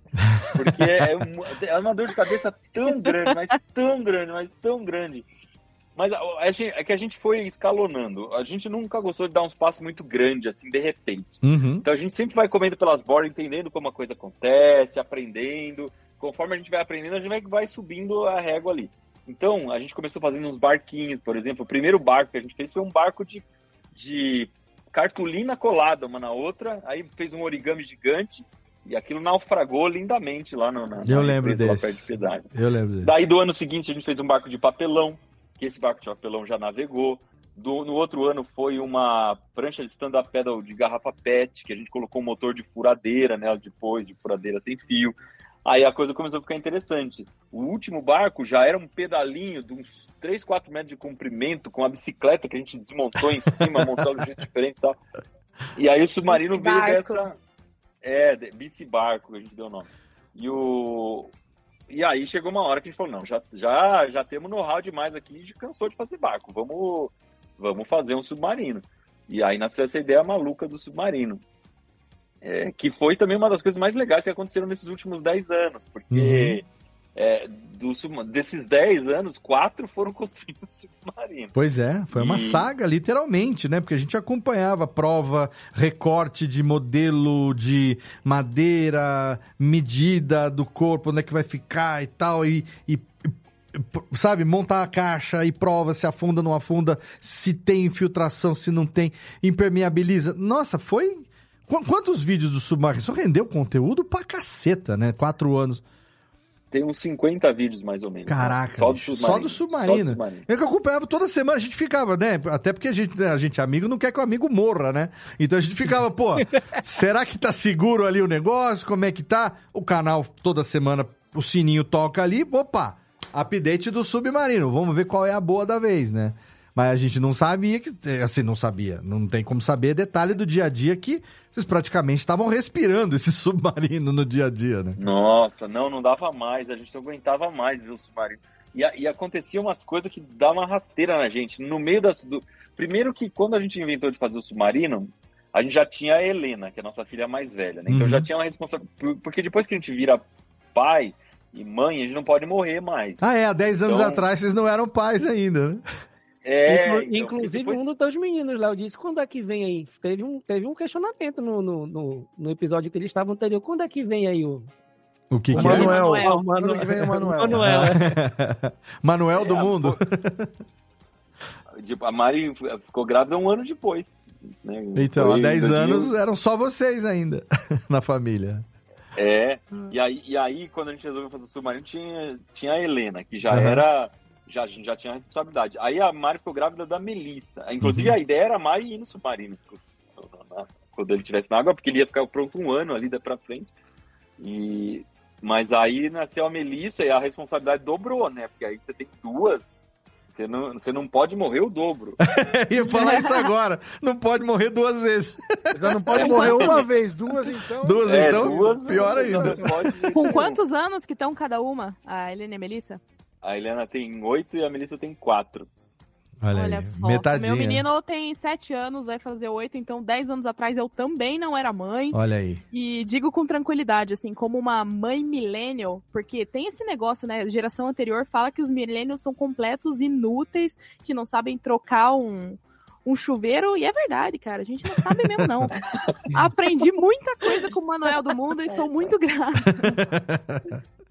Professor Manuel aí há 15 anos ensinando o povo. Mas aí, Manuel do Mundo e Manual do Imundo. mas aí, mas aí o fato da Mari engravidar também deu uma atrasada no processo, né? Deu uma impactada, né? Deu, deu, porque também. Essa foi uma outra coisa que mudou muito nesses 10 anos. Tá Porque vendo, Mari? virou- Quem mandou engravidar? Ô, coisa. Deu, deu porque o cagaço do Iberê de é Iberê. aproveitado, né? O problema não é esse. O problema é que, gente, a gente tá caçando muita sarna pra se coçar aqui. É, vamos fazer outras É. coisas. va- Não, depois, depois ainda teve a pandemia no meio do submarino. Daí lascou tudo, ficamos em casa, não dava mais pra mexer no submarino. Aí nós conseguimos alugar uma casona bem legal, que é o lugar que a gente tá hoje. Uhum. Falamos, nossa, agora temos espaço pra fazer o submarino. Aquela da piscinona, né? Piscinona. Tem piscina no fundo, tem não sei o que, ó, um lugar que era uma churrasqueira, a gente transformou numa oficina. Fomos colocar o submarino dentro, o submarino não passava na porta. Aí nós tivemos que trocar a porta pra poder passar o submarino. Porque de desmontar. trocar- Cadê, ô, Tênica, ô, cadê o reverb aqui que eu vou, quero brigar? Porque desmontar esta merda eu não desmonto. Eu troco a porta, derrubo uma parede, mas não desmonto essa bodega. Esse muro aqui pode derrubar, mas o submarino eu não desmonto. É, foi isso mesmo, teve que derrubar. Era, a porta era uma porta que dava pro quintal no fundo. A gente teve que quebrar o muro pra colocar, co- mandar na serralheria fazer outra porta, colocar outra porta no lugar pra poder passar o submarino. Mas nem tinha como desmontar. Não, então. Não, ele já tava, já tava, Tinha. E já tinha Ele já- fibra, não tinha? já tinha fibra de vidro. Ele já tinha, Nossa. ele já tava é, é, é, laminado, né? que chama. Sim, já tava todo. Resina com fibra, rapaz. sei preparado. se- É, e aí, daí a gente conseguiu. É, o que é uma casa nova. paredinha de tijolo? Vai, que é- Não, mas a Ah. gente fala, né? Que é um Isso aí é um comprometimento, né? Não, Não, só um é, comprometimento então. com o conteúdo, mas com o submarino e com o conteúdo. e Não, com mas a é isso que eu tô falando, é Tudo porque- com menos a porta. Nessa altura da porta, quantos anos já tava em desenvolvimento? Já fazia uns três anos, mais então, ou menos. então, quer dizer, cara, mas um negócio que você se dedica três anos pra fazer, agora é que eu não vou dizer. Eu pago um boi pra não entrar numa briga, pago uma boiada pra não sair dela. É, Agora que. Não, de- depois que. Um monte de gente pergunta, ah, mas você não teve vontade de desistir do submarino? Eu falei, que desistir que nada. Depois que a gente inventou que ia fazer, a gente ia fazer e tem que fazer. Enquanto esse negócio não entrar na água, não, a gente não sossega, não. Acho que em nenhum momento a gente pensou em, em parar com o submarino. A gente. Agora, agora nós estamos com uma ideia de um outro recorde lá que a gente já está se preparando para bater, né? É, o é foguete isso. agora, vai pra lua. Não, não é foguete, é mais simples, é mais, é mais modesto. prepara mas- Serjão Foguete. Mas é, é, tem a consultoria do nosso amigo Sacani. Mas é. O, sonho, o sonho é lançar um foguete e o Sacani narrar, né? Fazer uma live, Nossa, isso aí é o Sacani também é outro parceiraço aqui. Mas esse daí ainda é segredo, ainda não pode revelar? Em breve saberemos? A Mari que fala aí que esse é segredo, não. Ela que Esse novo projeto aí é segredo? joga bomba pra ela. Ela que é o cofre. Não, A gente não pode falar. saber em primeira mão A gente aqui, vai aqui. lançar o vídeo em breve contando. É. É uma. É a maior. A estrutura de palito de sorvete mais alta do planeta. Caraca! Olha, Aí- os caras gostam do desafio, né? Vem, vem um Mas gosta do castelo aí, vem um Guinness Book, castelo. né? A ideia é ser alto, né? Tem que ser alto. Então, é, o recorde atual é 12. Mas a gente achou muito baixo. Vamos fazer bem mais alto. Aí a gente começou a construir lá no, no fundo do quintal. Mas 12 o quê? módulos, Metros? Metros. 12 metros é o recorde atual? É, é pequeno. 12 metros de altura de um o quê? De um foguete? De, não, Uma torre. Não, uma torre de palito. palito de sorvete. É. Eu vou falar o que nossa antiga presidente falou, né? Assim, dá pra ter a meta, mas daí dá pra dobrar a meta. Dá pra dobrar a meta. Ah, é, a mas gente não a é qual é. dobrar essa meta tranquilamente. Quando é isso que a gente bater tá a fazendo meta, lá, a gente trabalhando dobra. arduamente. Hoje a gente tava lá colando palito, desenhando torre e toca aí no software de, de, de, de construção lá para ver como é que funciona, testando cola, é, pendurando as partes que já estão prontas no teto para não pingar go- goteira em cima, porque tá dando goteira no fundo. E como é que a gente vai desenhar o molde no chão? Se a gente vai comprar o papel craft, vai desenhar, vai mandar de imprimir na plotter. Os o engenheiros choram, os caras fazem um projeto que tem que ter alvará do CREA pra poder construir o negócio. E, e aqui, viu? E aqui bom que lute pra fornecer a matéria-prima. né? Não, mas isso aí, Ah, o, é pu- o, patrocínio. o publi tá... Ô, cadê, Térica, aqui? Não, é mais alto. O publi tá garantido, irmão. Você tá achando que é... é palito de Infelizmente não existe mais aquela promoção dos anos 90, né? De que você compra um, você ganha outro, porque assim você faz palitos infinitos, É, né? infelizmente Mas não infelizmente existe não mais a tem mais. Iopa, que os melhores sorvetes eram da Iopa, não tem mais também. Era Olha, falar bom. pra vocês, o- os palitos caíram, viu? o, palito de antigamente, ele vinha até com aquela marquinha escurinha, assim, escrito Isso. o nome, não sei o que, era um palito lisinho. Hoje em dia só falta você enroscar a língua nas farpas do A palito. qualidade do palito caiu que é o muito, palito. né? Deu que Mas- ver pra mas gente serve- achar um palito bom. Mas serve pra fazer a torre? Então, é, a maioria dos palitos não serve, não. A gente teve que garimpar um palito bom lá, descobrir onde é que estava a fábrica, a fábrica secreta do palito duro para conseguir fazer o... Pra arrumar um palito bom. decente, porque não tinha o não tinha palito bom. A maioria era tudo farpento. A É, fábrica a mão, assim, um secreta pelo. do palito duro, muito bom. Cada palito não aguentava nem 15 quilos cada um, pô. Cada palito não É, aguentava muito nem dois minutos cada um, pô. Nossa, cara, precisamos falar sobre a má qualidade dos palitos Do palito, mercado. palito duro, é isso aí. Fazer um desabafo no Twitter sobre o, o palito que não aguenta. Xingar o muito no palito Twitter. fraco e farpento do Brasil. A gente é do tempo de xingar muito no Twitter, fazia efeito. Hoje em dia tem que pagar pra, pra ver o que tá escrito pra xingar lá. no Twitter, né? Tem que pagar pra xingar no Twitter, exatamente. Ô, ô Mari Iberê, é, como é que tem sido a relação de vocês com, com o mundo da educação, né? Porque eu, eu tenho a lembrança da primeira vez que eu vi um, um link num livro didático meu de sala de aula do, do Manual do Mundo, né? E eu olhei assim, eu falei, é isso aí, tá entendendo? É isso daqui. Porque um, um problema que tem muito em sala, em sala de aula, e na verdade com os órgãos que fiscalizam as escolas, é esse entendimento de que a aula de ciências, né, que era o que eu fazia, ela tem que estar muito ligada com, com, com o cotidiano, que é o que vocês fazem, né? Um canal de, de ciência e tecnologia. A gente tem, por exemplo, o Atila, as meninas do, do Nunca Vi o Cientista, que tem um outro tripé, que é o tripé de sociedade, né? Que é a relação da ciência da tecnologia com sociedade, coisas que a gente aborda em sala de aula. Uhum. Mas como, tem, como é que tem sido essa relação de vocês, por exemplo, com as, as editoras? Porque vocês têm, têm lançado livros e vocês têm estado em, em sala de aula, né? Isso motiva, motiva muito, apesar do que vocês fazem, tipo, é, é bem diferente de, como o professor trabalha na sala de aula, mas tem um impacto para mim especificamente. Quando vocês surgiram, foi uma facilidade muito grande, porque o meu trabalho há 10 anos atrás, quando eu tinha que procurar alguma coisa para montar uma, uma, uma aula, eu precisava abrir 10 livros diferentes para ter diversidade de material. Teve um tempo que eu, peraí, o que, que o Iberê tem aqui para eu poder apresentar essa, essa, esse tema aqui?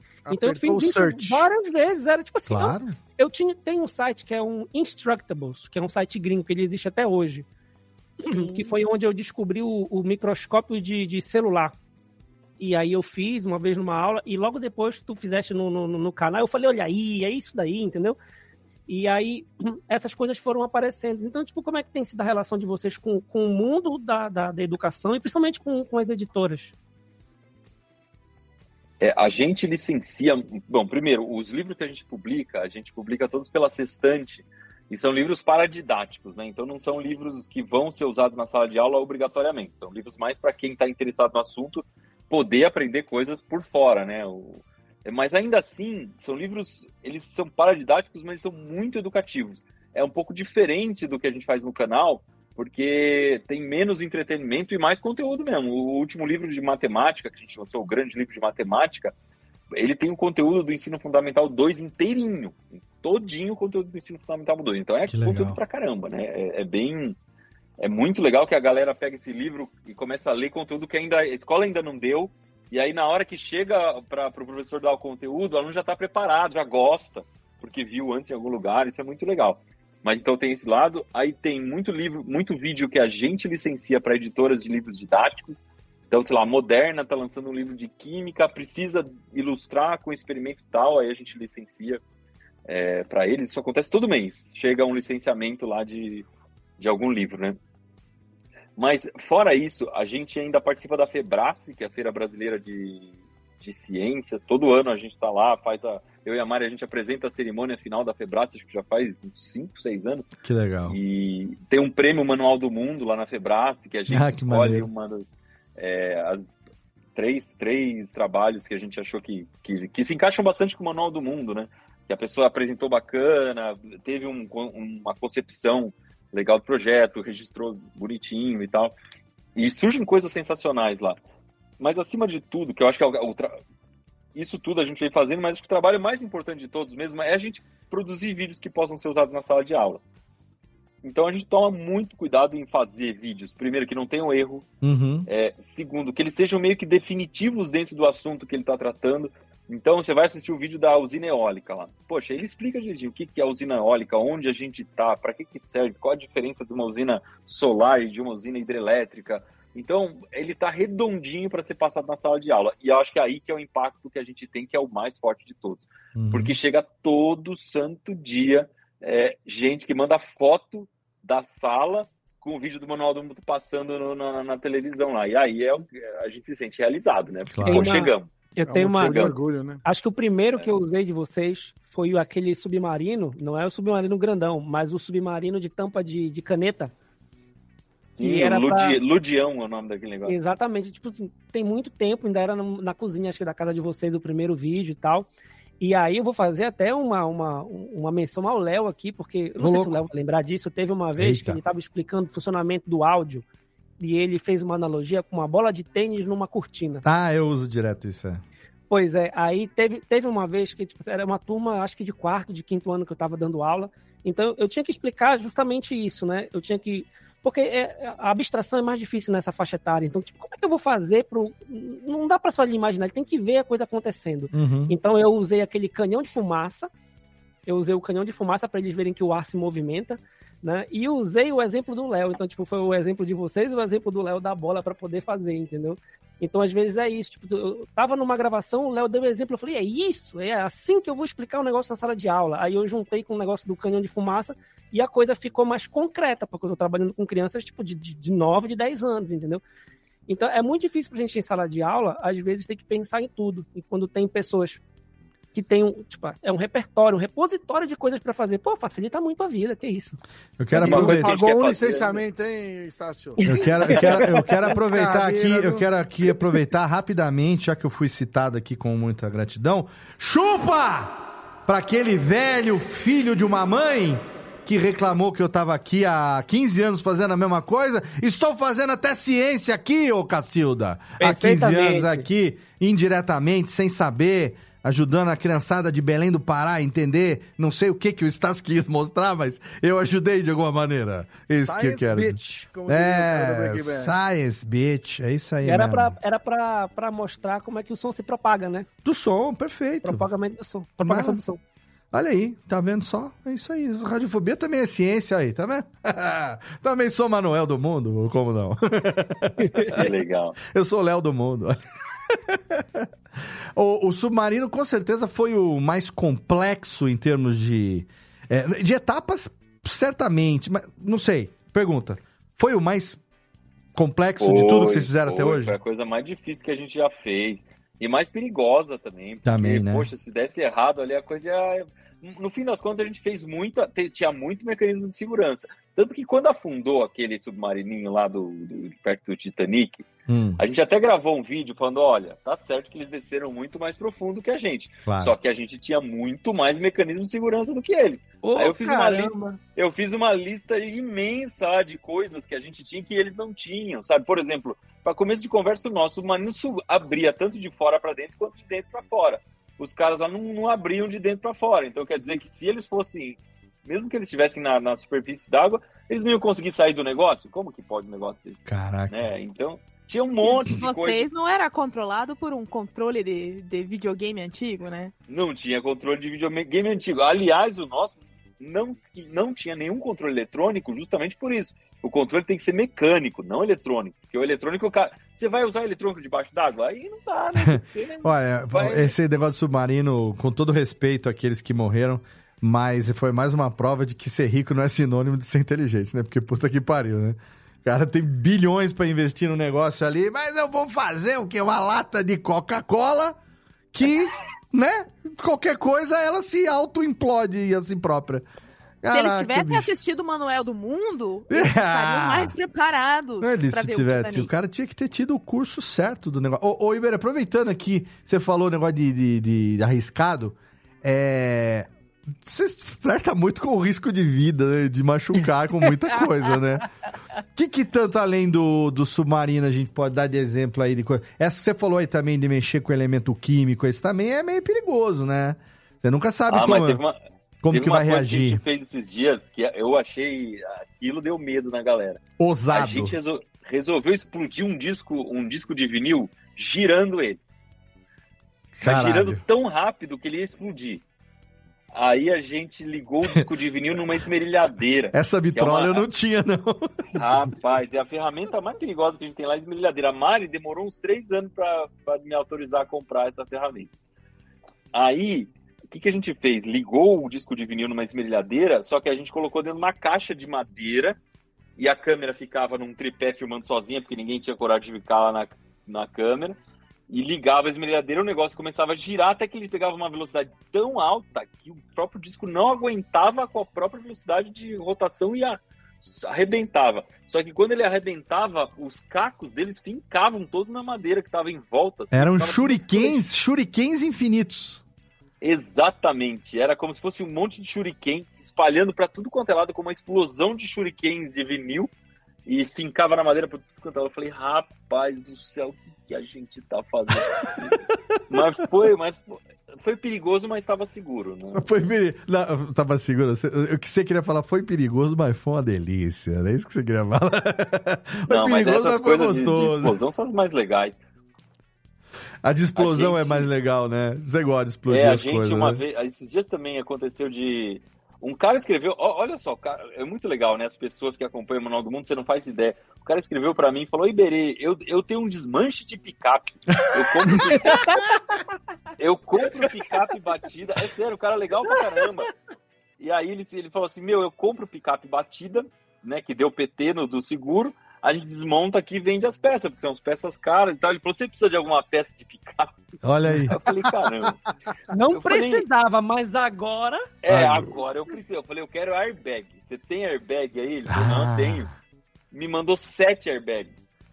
Ah, cara, os airbags tudo sem estourar, né? Claro. Aí toca nós descobrir como é que estoura o airbag. Tem uma ligação elétrica que tem que fazer ali, não sei o que. Rapaz, quando a gente começou a estourar aqueles negócios, era o tal do vizinho aparecer por cima do muro. O que, que vocês estão fazendo aí? Porque É, a explosão é muito forte. A gente explodiu um de. ba- A gente conseguiu fazer um que colocou dentro de uma caixa, colocou lá no fundo da piscina e explodiu dentro da piscina, debaixo d'água.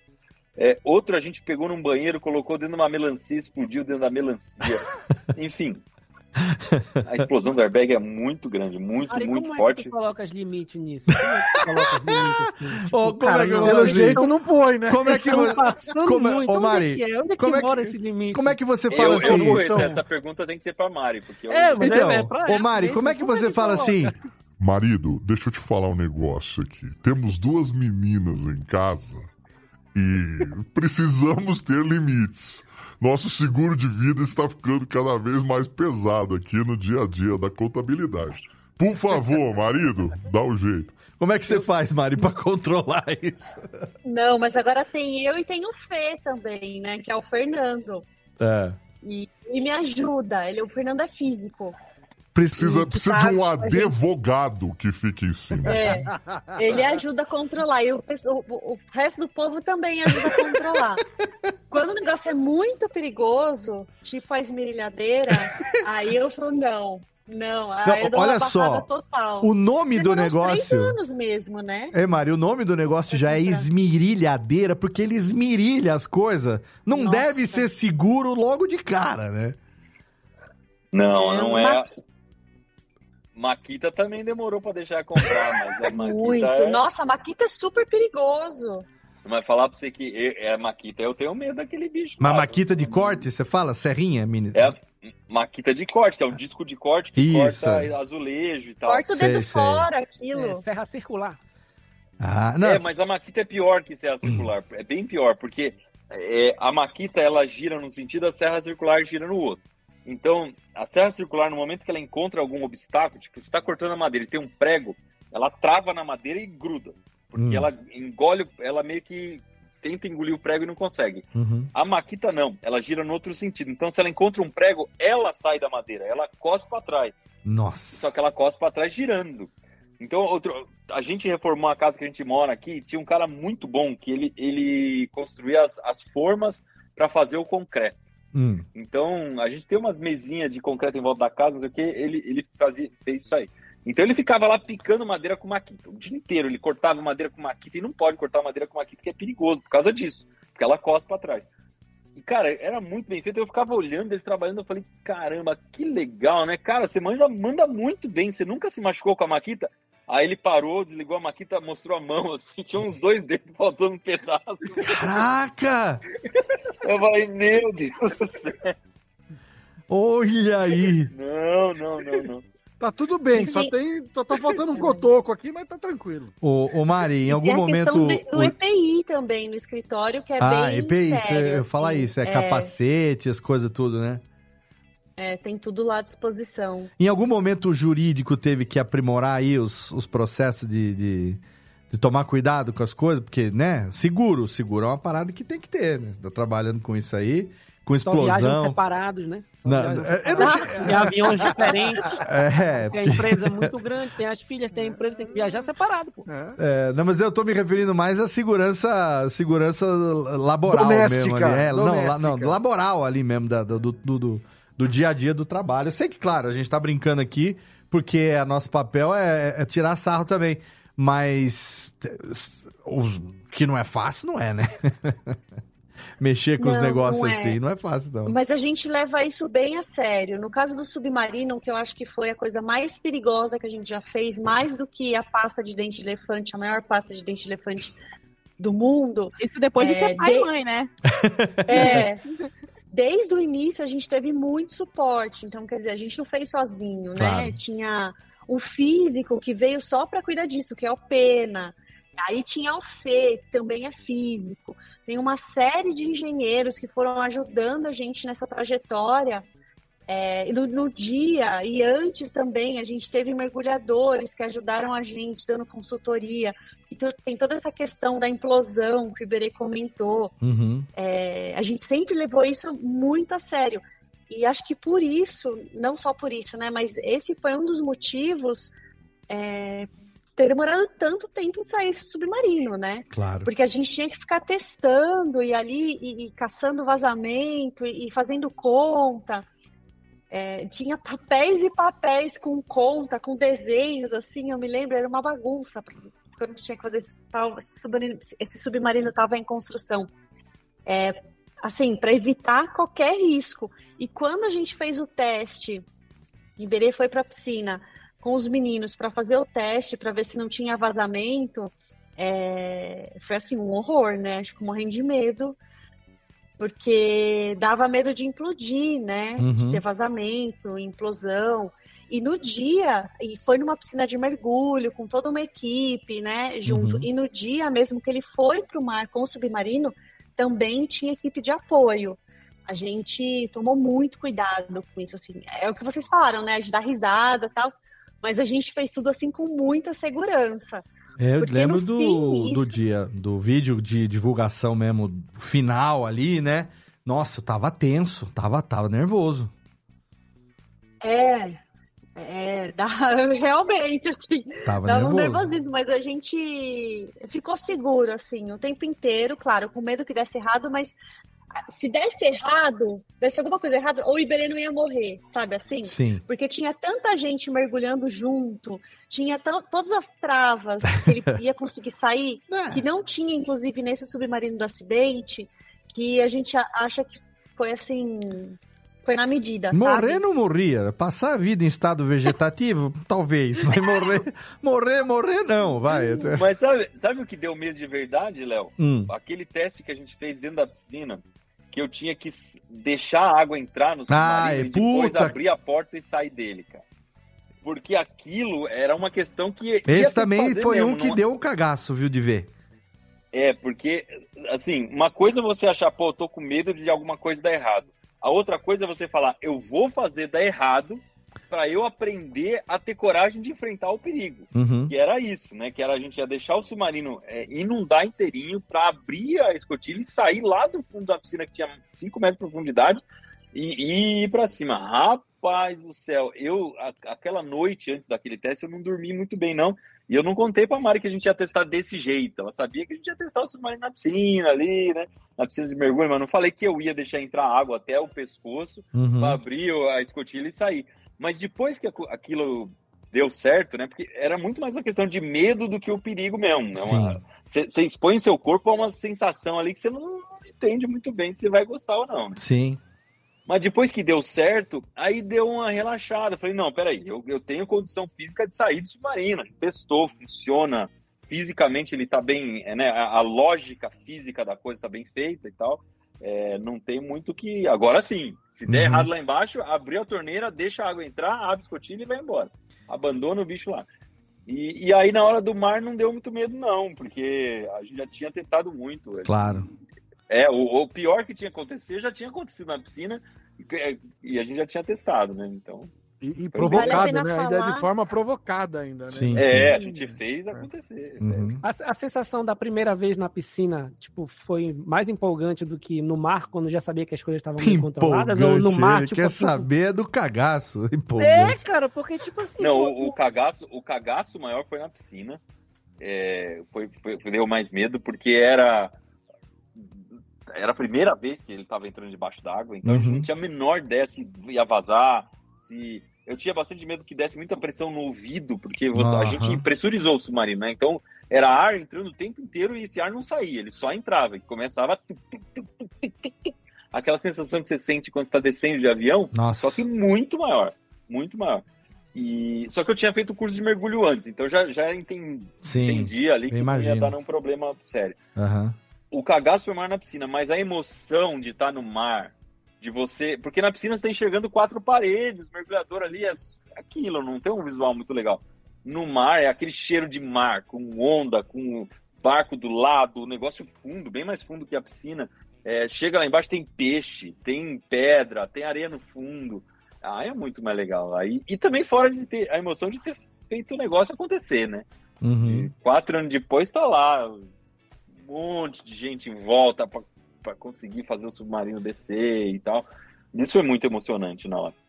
Cara, que sensacional! Sensacional! Ó, quero aqui aproveitar, agradecer quem tá acompanhando a gravação ao vivo pelo YouTube.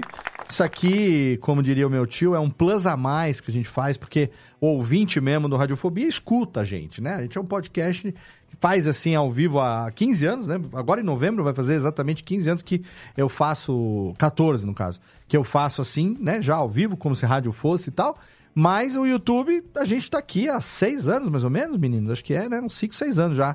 Que a gente faz essas lives aqui também e tal. E, e nesse nosso formato remoto é muito legal, porque a galera pode acompanhar a gravação ao vivo também e participar pelo chat. Então quero agradecer você, querido ouvinte fiel, que tá com a gente ali no chat do YouTube. Se tiver alguma pergunta que você queira mandar pro Iberê e pra Mari, é agora a hora de mandar, porque a gente vai entrar aqui já nos nossos minutos derradeiros, onde cada um dos nossos integrantes vai fazer também aqui a sua pergunta final. E eu quero começar fazendo a seguinte pergunta, enquanto Lana, Júlio e Estácio também pensam nas suas. É, de produtor para produtor, né? 15 anos de Manual do Mundo.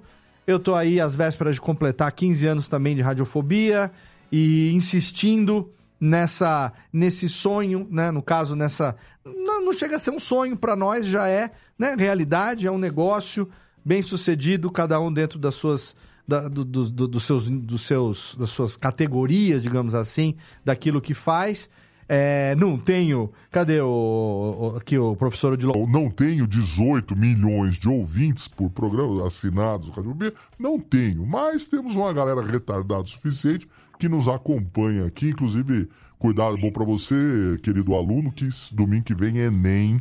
Enem pense em faltar na prova, por favor. Então, é, eu quero saber o seguinte, de produtor para produtor. Se não nesses 10 anos, nesses 15 anos, houve um momento de pensar em parar e falar, gente, não dá mais, isso aqui era legal, agora, por alguma razão, que eu não sei, essa é a pergunta, não ficou mais legal, vamos parar. E aí, por algum motivo, não parou, continuou e deu no que deu. Olha, eu acho que a gente nunca. é, teve vários momentos que a gente se cansou muito. Que a gente chegava em casa destruído e, putz, dava uma desanimada porque é. É, é um, é um negócio muito extenuante, né? Às vezes chega no final do ano, geralmente a gente entra nesse ritmo de é trabalho, trabalho, trabalho, trabalho, chega no final de semana, trabalha e não pensa em outra coisa. Eu e a Mari só falar disso em casa e tal. E, e dá uma exaustão absurda. Então teve vários momentos ao longo desses 15 anos que a gente tava chutando a parede, tava, é, tava louco, assim, né? Com aquela vontade de tacar gasolina em tudo e botar fogo no negócio. Mas ao mesmo tempo, é, a gente nunca viu a possibilidade de parar. Então, é, porque era uma, co- no fim das contas, é uma coisa tão legal que a gente sabe que, poxa, é, é uma, é um, é um, uma realização né, tão grande, uma, no fim das contas, um- uma benção que a vida deu pra gente, né? A gente poder fazer isso é, da vida e, e, e fazer com que outras pessoas trabalhem com a gente, fazer com que quem assista aprenda alguma coisa e, e que a gente se agarra muito nisso, né? Poxa, é, essas dificuldades momentâneas, esses momentos mais apertados, eles não podem é, influenciar tanto a ponto de você desistir de fazer uma coisa tão legal quanto essa. Uhum. Eu acho que é, né, o que desanimaria mesmo seria se as pessoas não gostassem mais, ou que é, a, a gente acabou a ideia, pô, não sei mais o que eu vou fazer no ano que vem, não, não tenho mais nada, nenhuma coisa legal para fazer. Mas isso nunca aconteceu, né? A gente nunca. é, sempre tem uma lista gigante de coisas que a gente quer fazer que a gente não dá conta. É, né, tem- então, é, sempre tem essa vontade de fazer mais. Mas sim, acho que como todo, todo mundo que produz conteúdo, já, a gente já teve esses momentos de estafa, assim, que você, você tá, já queimou o último combustível do carro, agora você tá botando os, os bancos para queimar junto ali, Aham. porque né, não tem mais o que, não tem de onde tirar energia e tal, mas acho que ao longo do tempo a gente começou a aprender a lidar melhor com isso. E a gente vai fazendo adaptações ao longo do tempo também. Tem hora que tem que trocar um pouco o jeito que a gente trabalha, muda. É, essas mudanças às vezes são meio dolorosas e tal, mas a Uhum. gente tem conseguido, tem conseguido enfrentar. E também conforme, eu acho que conforme a gente vai ficando mais velho, a gente vai ficando menos ansioso em relação às Sim. coisas. Então, isso ajuda muito, né? Você fica com preguiça de ter ansiedade. e aí e aí a gente sofre um pouco menos com tudo isso. E você, Mari, quer dar também o seu pitaco a respeito disso? De, sobre. Não, acho- com- se não complementar, mas a sua visão também do, de como foi esse, digamos, desafiador, né? Porque 15 anos manter um negócio assim não é fácil, né? Sim, e é como eu disse lá no comecinho, trabalhar com internet exige muito. Tanto que a gente vê vários casos aí de, de produtores de conteúdo com burnout, é, com questões de saúde mental. É, é um trabalho extremamente desgastante e que, assim, é muita pressão, né? A produção de conteúdo, a gente brinca que é como aquela cena do filme Indiana Jones, que ele tá fugindo de uma bola gigante atrás de você. Uhum. Produção de conteúdo é isso. Trabalhar com isso, é, pra gente, é desse jeito, assim, é muito puxado, apesar da gente gostar. Então, você tem que estar sempre muito, é, eu acho que decidido. Isso tem a ver também com o fato da gente ter ficado aí 15 anos fazendo, né, trabalhando com o Manual do Mundo. Mas você tem que saber muito bem o que, que você quer, senão você não, não aguenta, não. Assim, simples assim, não aguenta. Que legal. Eu quero aqui, é, antes, antes que eu esqueça, citar isso e os meninos estão preparando aqui, os meninos nas, nes, menines, que estão preparando suas, per- suas perguntas, que é o seguinte, eu entrei em contato com a Mari umas duas, três semanas atrás, mais ou menos, é, para convidar, obviamente, para gravar o programa e tal. Ah, Sim, a gente ainda tem o WhatsApp um do outro, então ela sabia que era eu e aceitou a minha. Oi, Léo, tudo bem? Quanto tempo e tal? A vantagem, né, de não ter mudado de telefone ao longo desses, desses anos todos. Por um milagre, porque tem gente que vaza o telefone e tem que mudar. E aí eu falei, Mari, além desse, deste convite, tem um plus a mais aqui que eu gostaria de falar, que é o seguinte. É, Reverb Técnica, pelo amor de Deus, coloca o podcast na trilha dos gigantes para eu escutar no programa, no feed, que eu não assisto no YouTube, porque o Na Trilha dos Gigantes é o podcast que depois de 15 anos, finalmente nasceu o podcast do Manual do Mundo. E a gente falava disso a quê?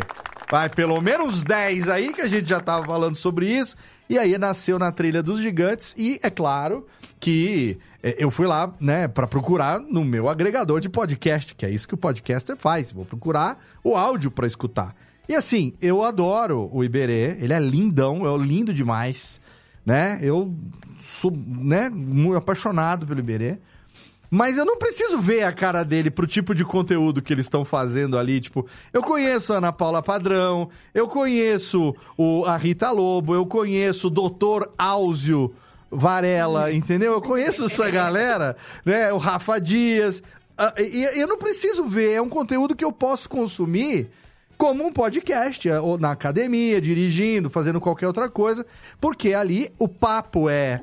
É, é, é, é, é mister, né? O papo é o fundamental. Não é o elemento sonoro, não é a pizza que chega, não é o cara que tá fumando beck no meio do programa, o cara que tá fazendo propaganda da camiseta que não sua, ou o cara que sua, camiseta não molha, não sei. Não, ali é o Iberê conversando com uma pessoa que traz uma experiência de vida, que é o formato de podcast. Eu falei pra Mari, aí a Mari a gente conversou, a gente ia a- ajudar a publicar aqui na Radiofobia o na Trilha dos Gigantes, mas o importante era colocar no ar e aí a equipe de técnica e, e tecnologia do Manual do Mundo fez isso e agora você já pode ouvir na Trilha dos Gigantes nos principais agregadores de podcast. Estou muito feliz, agradeço demais e quero Graças a você, Léo. Graças a você. Ah, graças ao meu pedido. clama pelo áudio em áudio. O áudio em áudio. O áudio em áudio.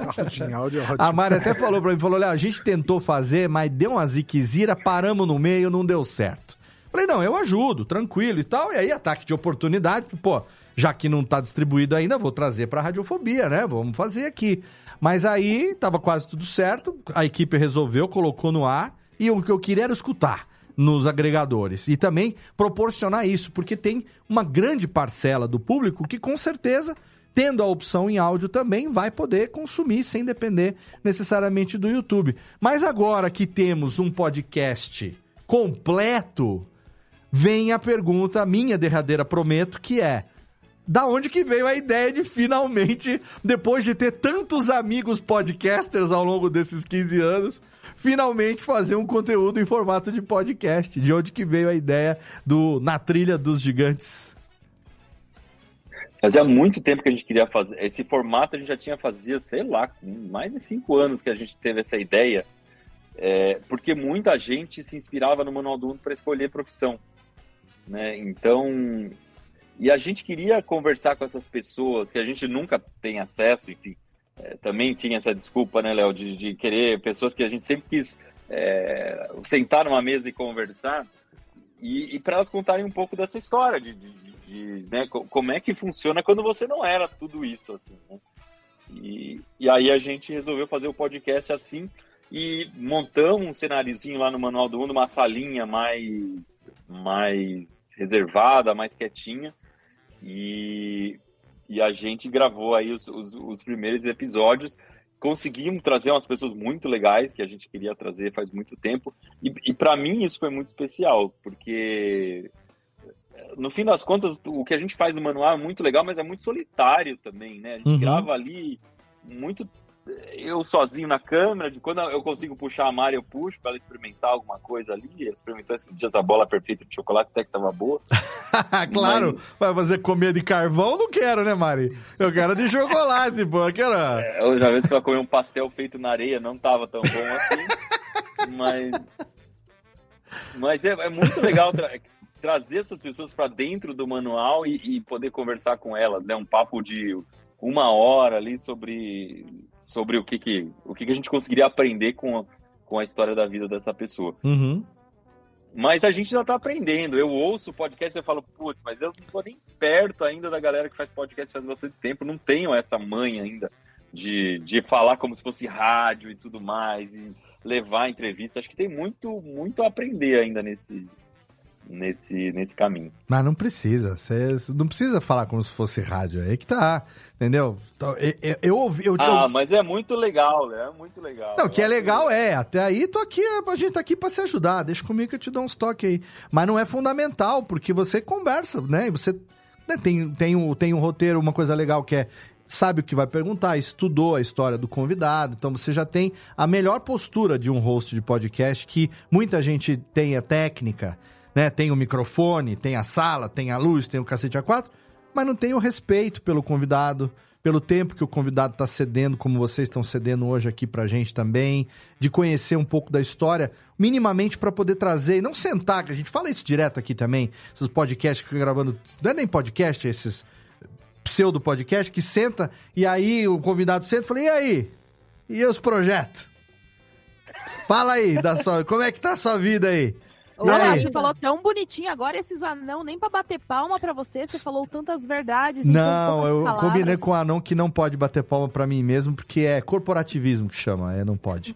Tem que bater palma só pra vocês e pros convidados. Mas é sério, Iberê, você tem o melhor de um host e, e eu respeito pelo convidado, o fato de você ter... é, Eu tinha ouvido o da Ana Paula no, no, no YouTube, fiz o sacrifício porque eu gosto muito dela. A Ana Paula é uma referência pra mim de jornalismo, eu sou... Cara, eu- continuo assistindo Masterchef 90% por causa dela porque eu gosto demais dela. É uma pessoa que eu não, não, não conheço e teria um prazer enorme de entrevistar ela também no Radiofobia. E aí eu fui escutar, porque poucas vezes eu ouvi ela falar sobre a vida, carreira e tal. E aí eu fui ouvir e eu falei, cara, cadê isso no feed? Porque o Iberê vai fazer não sei qual periodicidade que vai vir essa entrega, mas quando ela vier, é um podcast da melhor qualidade, cara, pra gente poder escutar. É, o áudio funciona muito bem. É legal ver a interação, o tete a tete no vídeo, muito bem produzido, cenário, luz, câmera. Nisso vocês são craques. Mas o principal, que é o conteúdo e o papo bem conduzido, né? Chegou no final do programa, a lição de vida, do, do- do- a história de vida do convidado foi contada. A gente sai dali com melhor do que começou. A gente dá, dá- quando dá o stop, você tá melhor do que quando deu o play, sabe? Então, esse esse é o melhor podcast. É para é esse tipo de conteúdo que eu quero ouvir, entendeu? E isso você faz. E aí pra você as minhas palmas. Aí sim. Aí, ah não, Rubens e Jorge aqui Obrigado. podem bater com seus dedinhos de cheetos aqui. São os, os priminhos do Gigante Léo que trabalham pra gente aqui batendo palminha. Então, muito que bem. E vocês aí, meninos? Agora é hora de vocês. Júlio, não, Júlio não, Lana primeiro. Primeiro começando pelas damas. Não, tem que ser o Júlio, Léo. Ainda tô formulando aqui. Ah, tá bom. Então você vai ficar sem, hein? Porque eu tenho Não. que cumprir o, o tempo também Não, eu- Já, estou, já eu 10 tenho. minutos. Eu, eu tenho, três, Ah. eu, tenho três, eu tenho três perguntas. Ah, mas faça as três em uma aí. Vamos lá. Rápida, rápida. Olha Ô, lá. a pergunta pro Iberê. Iberê, você tem uma Ultimate Experience na tua cabeça, assim, que você fala assim, não, essa eu vou fazer, ou, ou tá faltando tecnologia, e eu não tô falando em pegar uma, fazer uma espaçonave e subir na estratosfera. Mas É, seria mas legal, alguma- hein? Pô. seria ótimo. Eu, é, não, também, mas... É, Será que é o Iberê que, o Iberê que vai assim. fazer o me, chama, Rove... me o- chama só pra assistir. Será que é o Iberê não. que vai fazer o Hovercraft que a gente sempre queria ter lá do De Volta Olha, Futuro? eu vou- voador, é isso aí. É, o, o Hovercraft era um que tava na lista. Eu prometi até no ano passado que a gente ia tentar fazer, mas não deu tempo de tentar fazer ainda, porque precisava de um motor de avião. E o motor de avião não tava tão fácil assim. Não tinha um desmanche, né? De motor de avião. É, Eu trabalho numa empresa que constrói motor de avião, hein? Eita, agora eu quero ver, hein? Tomou na Agora- chincha. Não queria falar nada, hein? Se esse programa nunca serviu pra nada, tá na hora de provar o contrário. o rapaz. Tá na hora de provar o contrário. Foi pra esse momento que o Radiofobia sobreviveu durante 15 anos. Não, mas Não, Júlio, essa é a minha pergunta pra pergunta. ele. Ah. A pergunta pra Mari é a seguinte: Mari, quanto tempo mais você vai deixar ele fazer essas maluquices? e uma pergunta pros dois. Hum. Se hoje o YouTube acabar e vocês não tiverem mais onde postar conteúdo, vocês se sentem plenamente satisfeitos com aquilo que vocês já fizeram até hoje? Porra, bonito. Porra. Júlio, Bela, bate palma ba- pro palma Júlio pro. Júlio. Vai, Rubens já. Tá, tá merecendo, hein? Ó. E aí, Mari responde primeiro? Primeiras damas? Até quando vai, vai liberar? Sim, eu, o, o quê? O risco de vida? mais como um todo, como um Como- todo. Pense como quiser.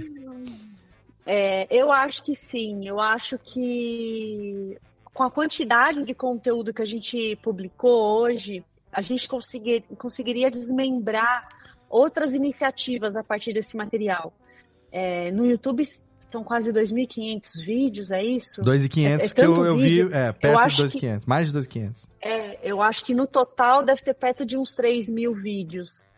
É, então daria para fazer muita coisa com esse material. Uhum. Daria inclusive para disponibilizar para a sala de aula, fazer blocos assim, é, tá grupo, disponível. agrupar esse material.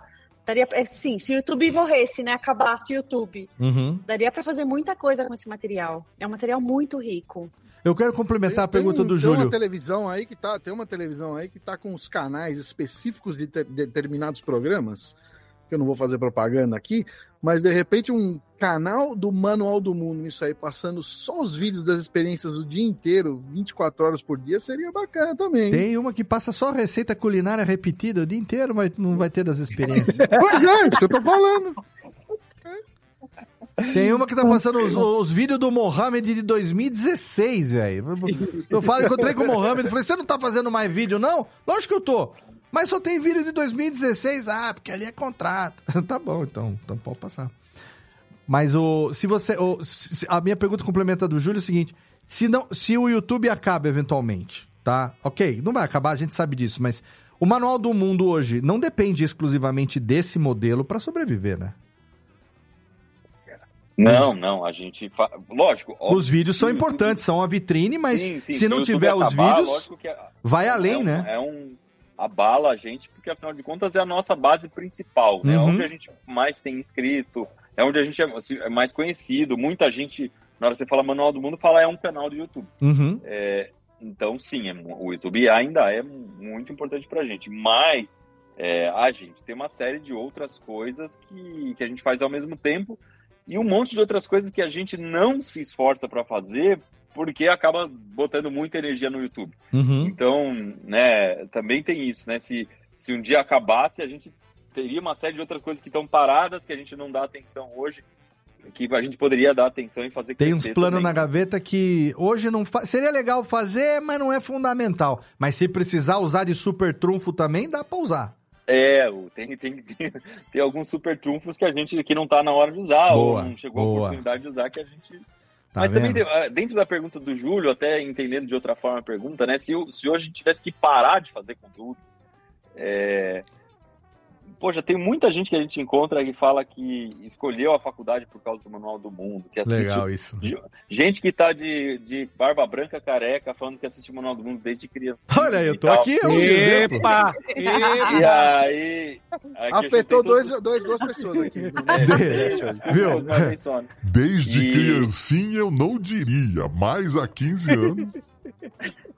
Mas isso dá uma sensação de missão cumprida muito boa também, sabe? Que, não sei, me tira um pouco da minha ansiedade, do meu, meu desespero que eu tinha de, de, de né, uma, uma, uma questão de, poxa, preciso fazer alguma coisa legal e tal. Pô, a gente fez muita coisa legal já, quer fazer muita coisa, mas se um, né, um, se um dia tiver que, que parar, que, ou qualquer coisa acontecer, dá pra, dá pra dizer que, poxa, tem uma história legal pra ser contada, né? Excelente. Mas a gente E queria abrir qual é a- a tua Ultimate Experience? Ah, é Ultimate Experience. Tem? Pós-submarino? Armadura do Homem de Ferro de Arduino. É, tem uma coleçãozinha que a gente tava querendo.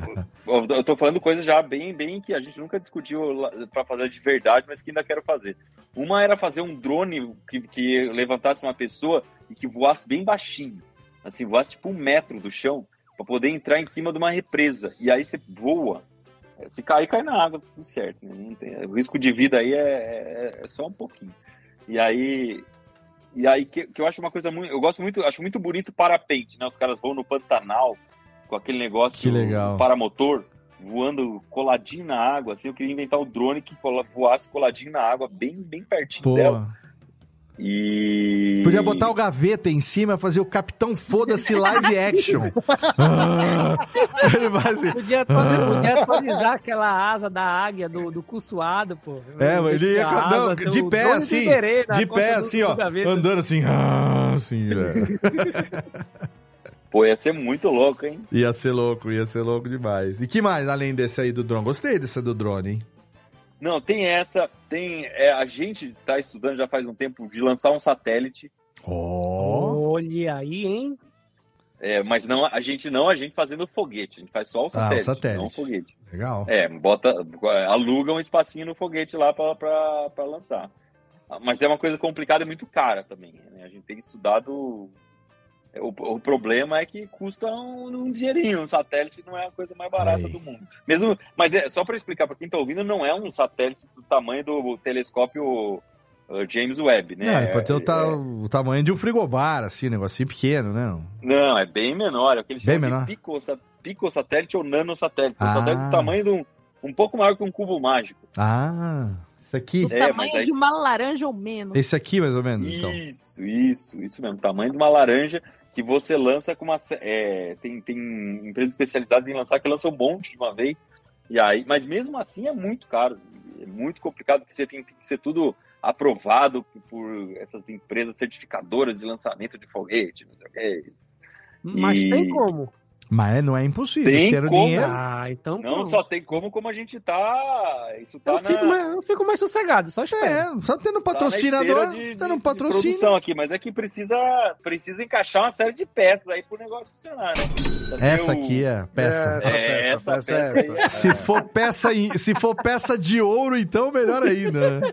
Não, é Rapaz, uma peça é. em formato de S cifrão. Peças doiradas, melhor ainda. Muito bom. E você, menino Estácio, tem perguntinha? Já que é tão Tenho. fã, faça sua Tem, perguntinha. tem um ponto que nós passamos batidos aqui, é que é Não pode Mari- acontecer. Faça, faça Mari- o direito. faculdade de medicina. Entendeu? Então, tipo, a- além de todo esse mundaréu de coisas do Manual do Mundo, ela resolveu entrar numa faculdade agora, né, de...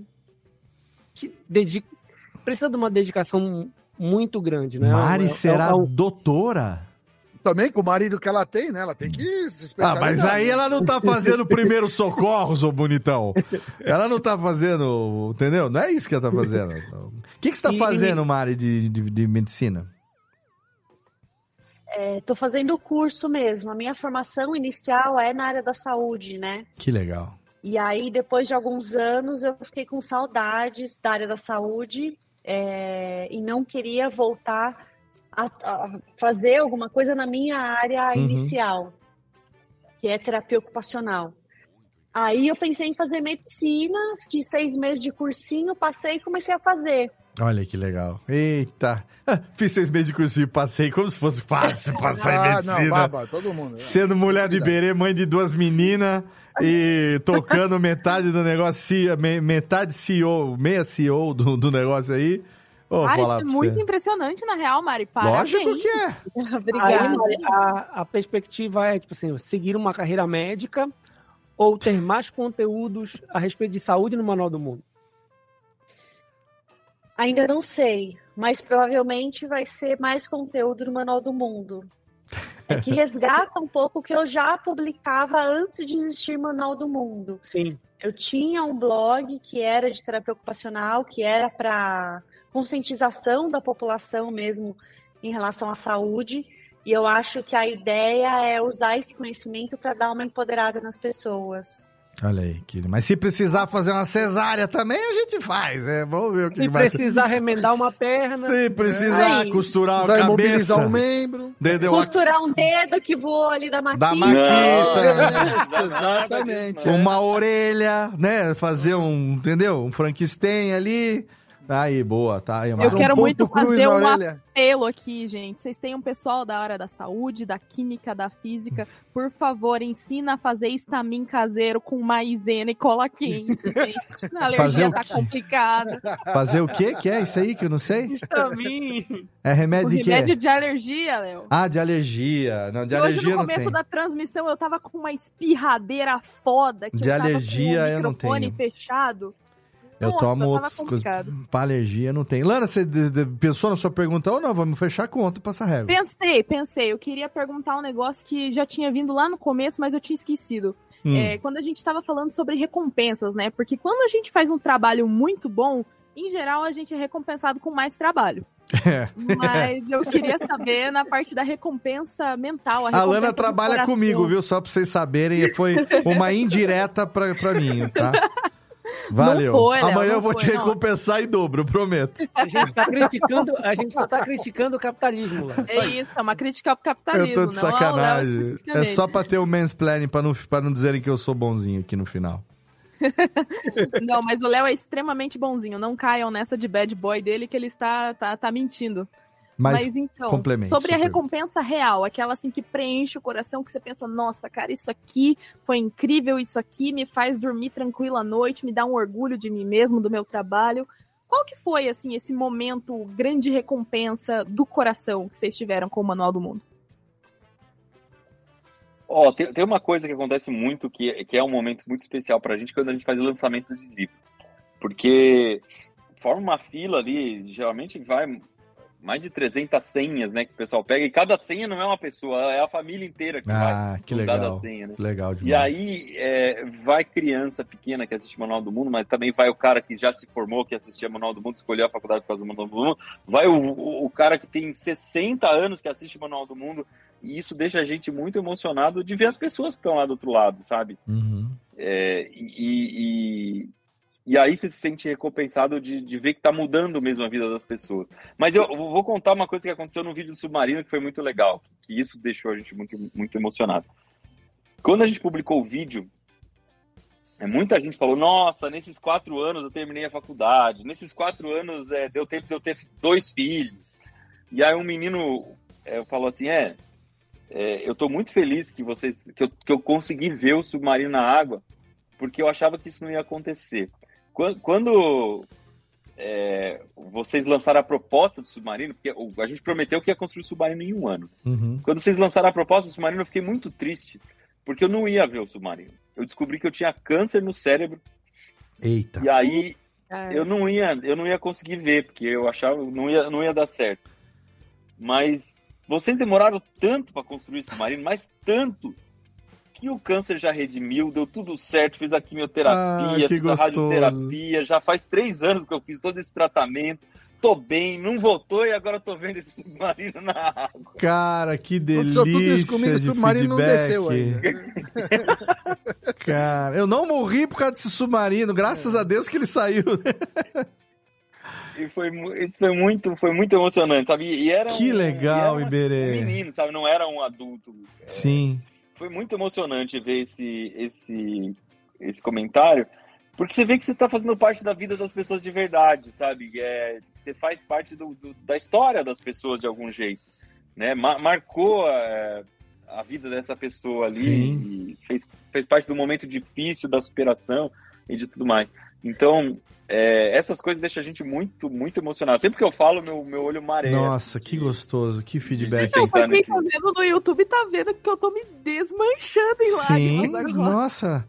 Cara, que É, eu legal. fico- Que é, legal. foi muito legal. É, então, é- é- essas coisas deixam a gente muito emocionado e com, com essa sensação de missão cumprida, sabe? Nossa, De, de- de ter colocado alguma sementinha boa ali.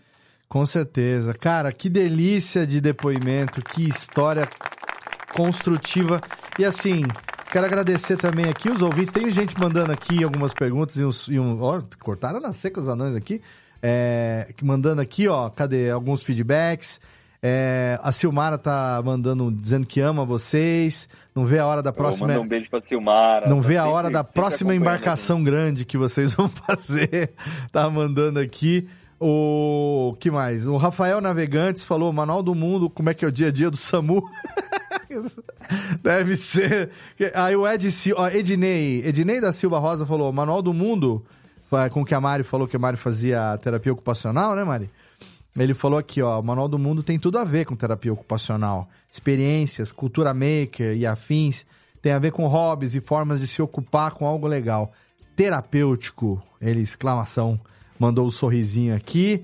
E a Pati Carla também aqui, ó, prestigiando pela primeira vez. Meu amigo querido Júlio Macode, estava te devendo isso, confesso. Que moral entrevistar o Manual do Mundo. E chegou aqui para encerrar o nosso chat de hoje. Beijo, Sandro Pati. Rojo, que é o cara que faz as artes do Radiofobia, né? Já alguns, alguns episódios com as suas caricaturas, com certeza a desse aqui. Eu já estou ansioso para ver o que, que o Rojo vai fazer. E ele tá dizendo aqui: conheci o Manual do Mundo por causa do meu filho. Ele que me apresentou os amigos dele, melhores amigos, que são vocês dois, Iberê Tenório e Mari Fufaro. Esse casal que é, com certeza, estão entre as pessoas mais generosas que eu conheci ao longo desses 15 anos. E que, assim, primeiro, eu agradeço demais a participação de vocês aqui. E segundo, eu fico muito feliz de saber que a gente continua caminhando juntos, né? De que eh, o Manual do Mundo completou 15 anos, que ainda tem muita estrada pela frente. A gente está aí também às vésperas de completar 15 anos e saber que eu ainda sou merecedor de ter essa, essa amizade, esse carinho de vocês que prontamente abriram aí duas horas da vida de vocês, estão atarefadas para a gente atualizar esse papo 10 anos depois. Eu não poderia estar mais feliz. Então, Técnica, por favor, faça aqui as honras da casa e puxe nossa trilhazinha de encerramento, Les.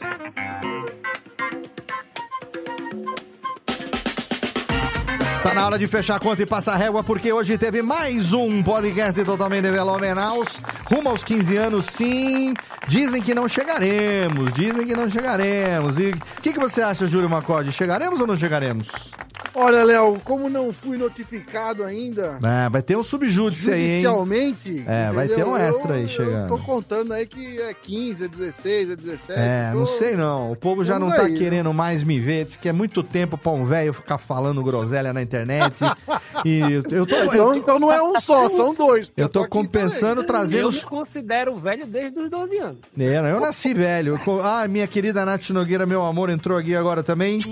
Um beijo, bebê. Não está aqui comigo hoje, estou com saudades. Ela que também é fã do Manual do Mundo. Quero mandar um beijo aqui especial para a família de Nath, a minha cunhada Ioiô. Saudade do tempero do feijãozinho da Ioiô.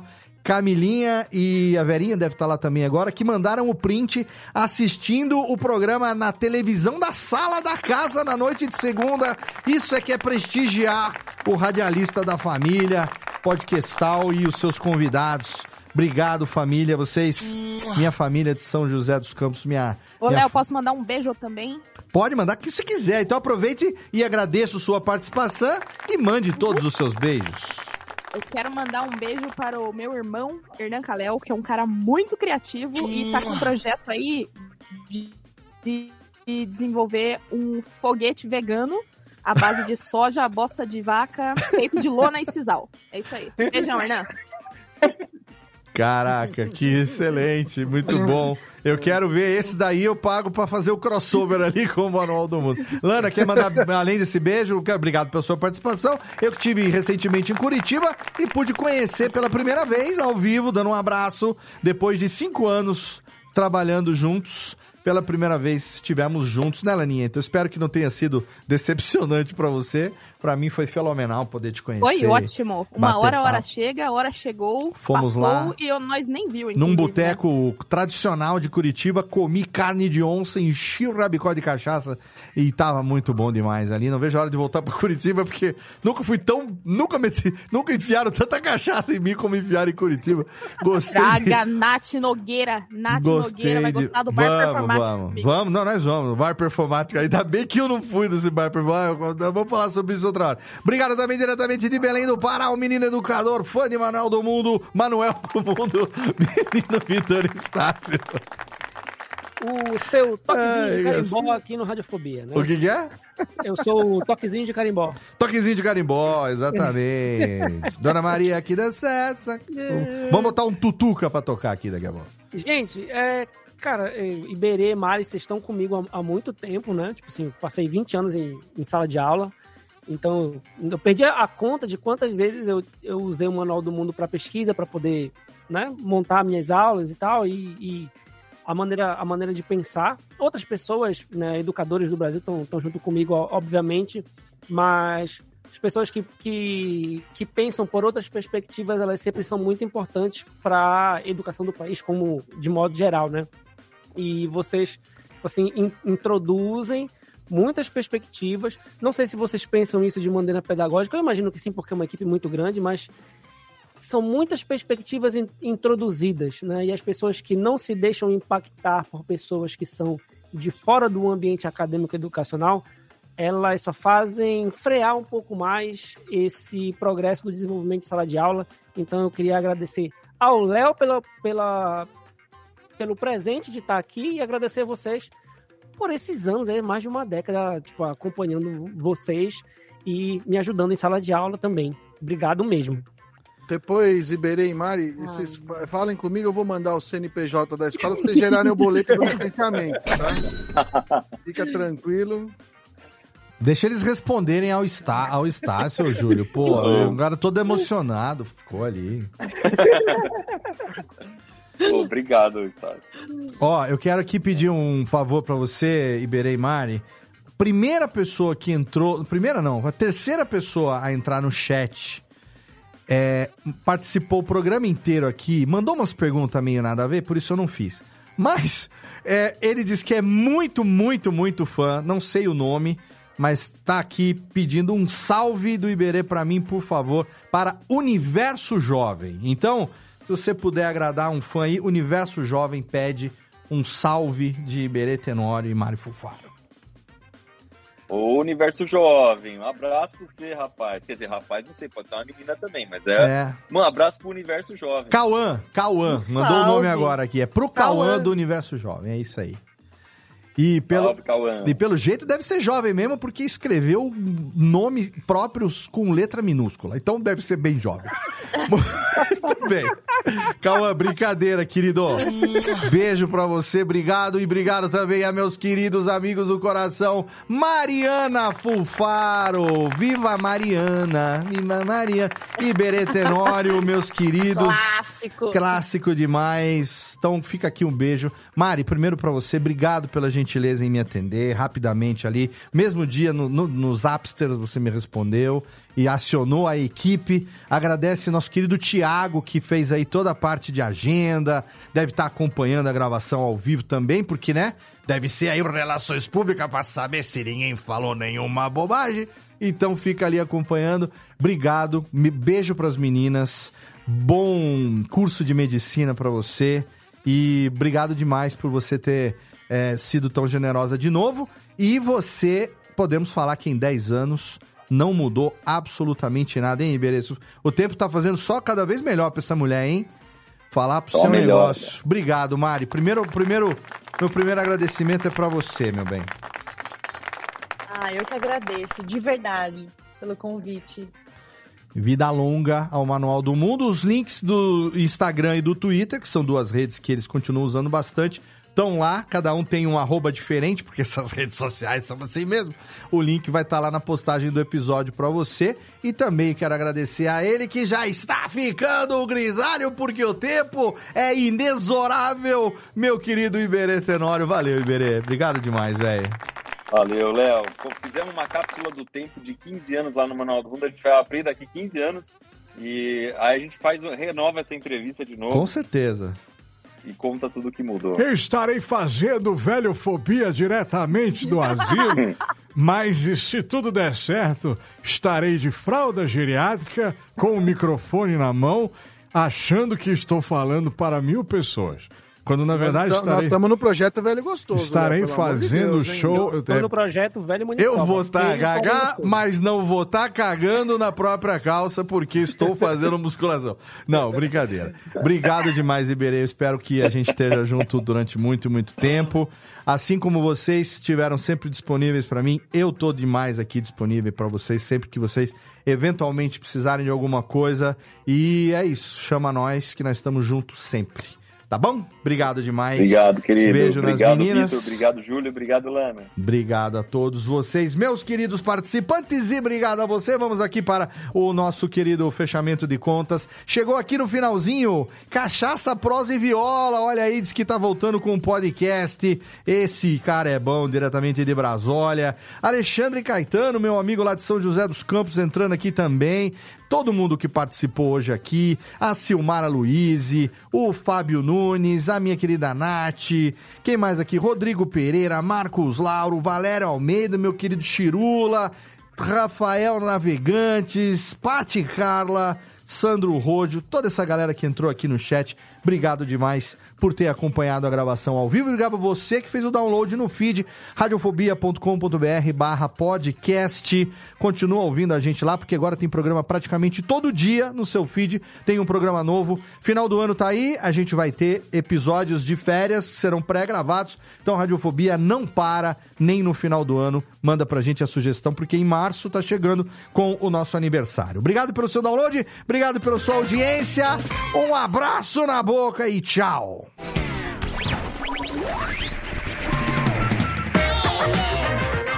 Este podcast foi publicado pela Radiofobia Podcast Network. Acesse radiofobia.com.br barra podcast para conhecer e ouvir todos os nossos programas ou assine no seu agregador de podcast preferido. Esperamos você no próximo episódio.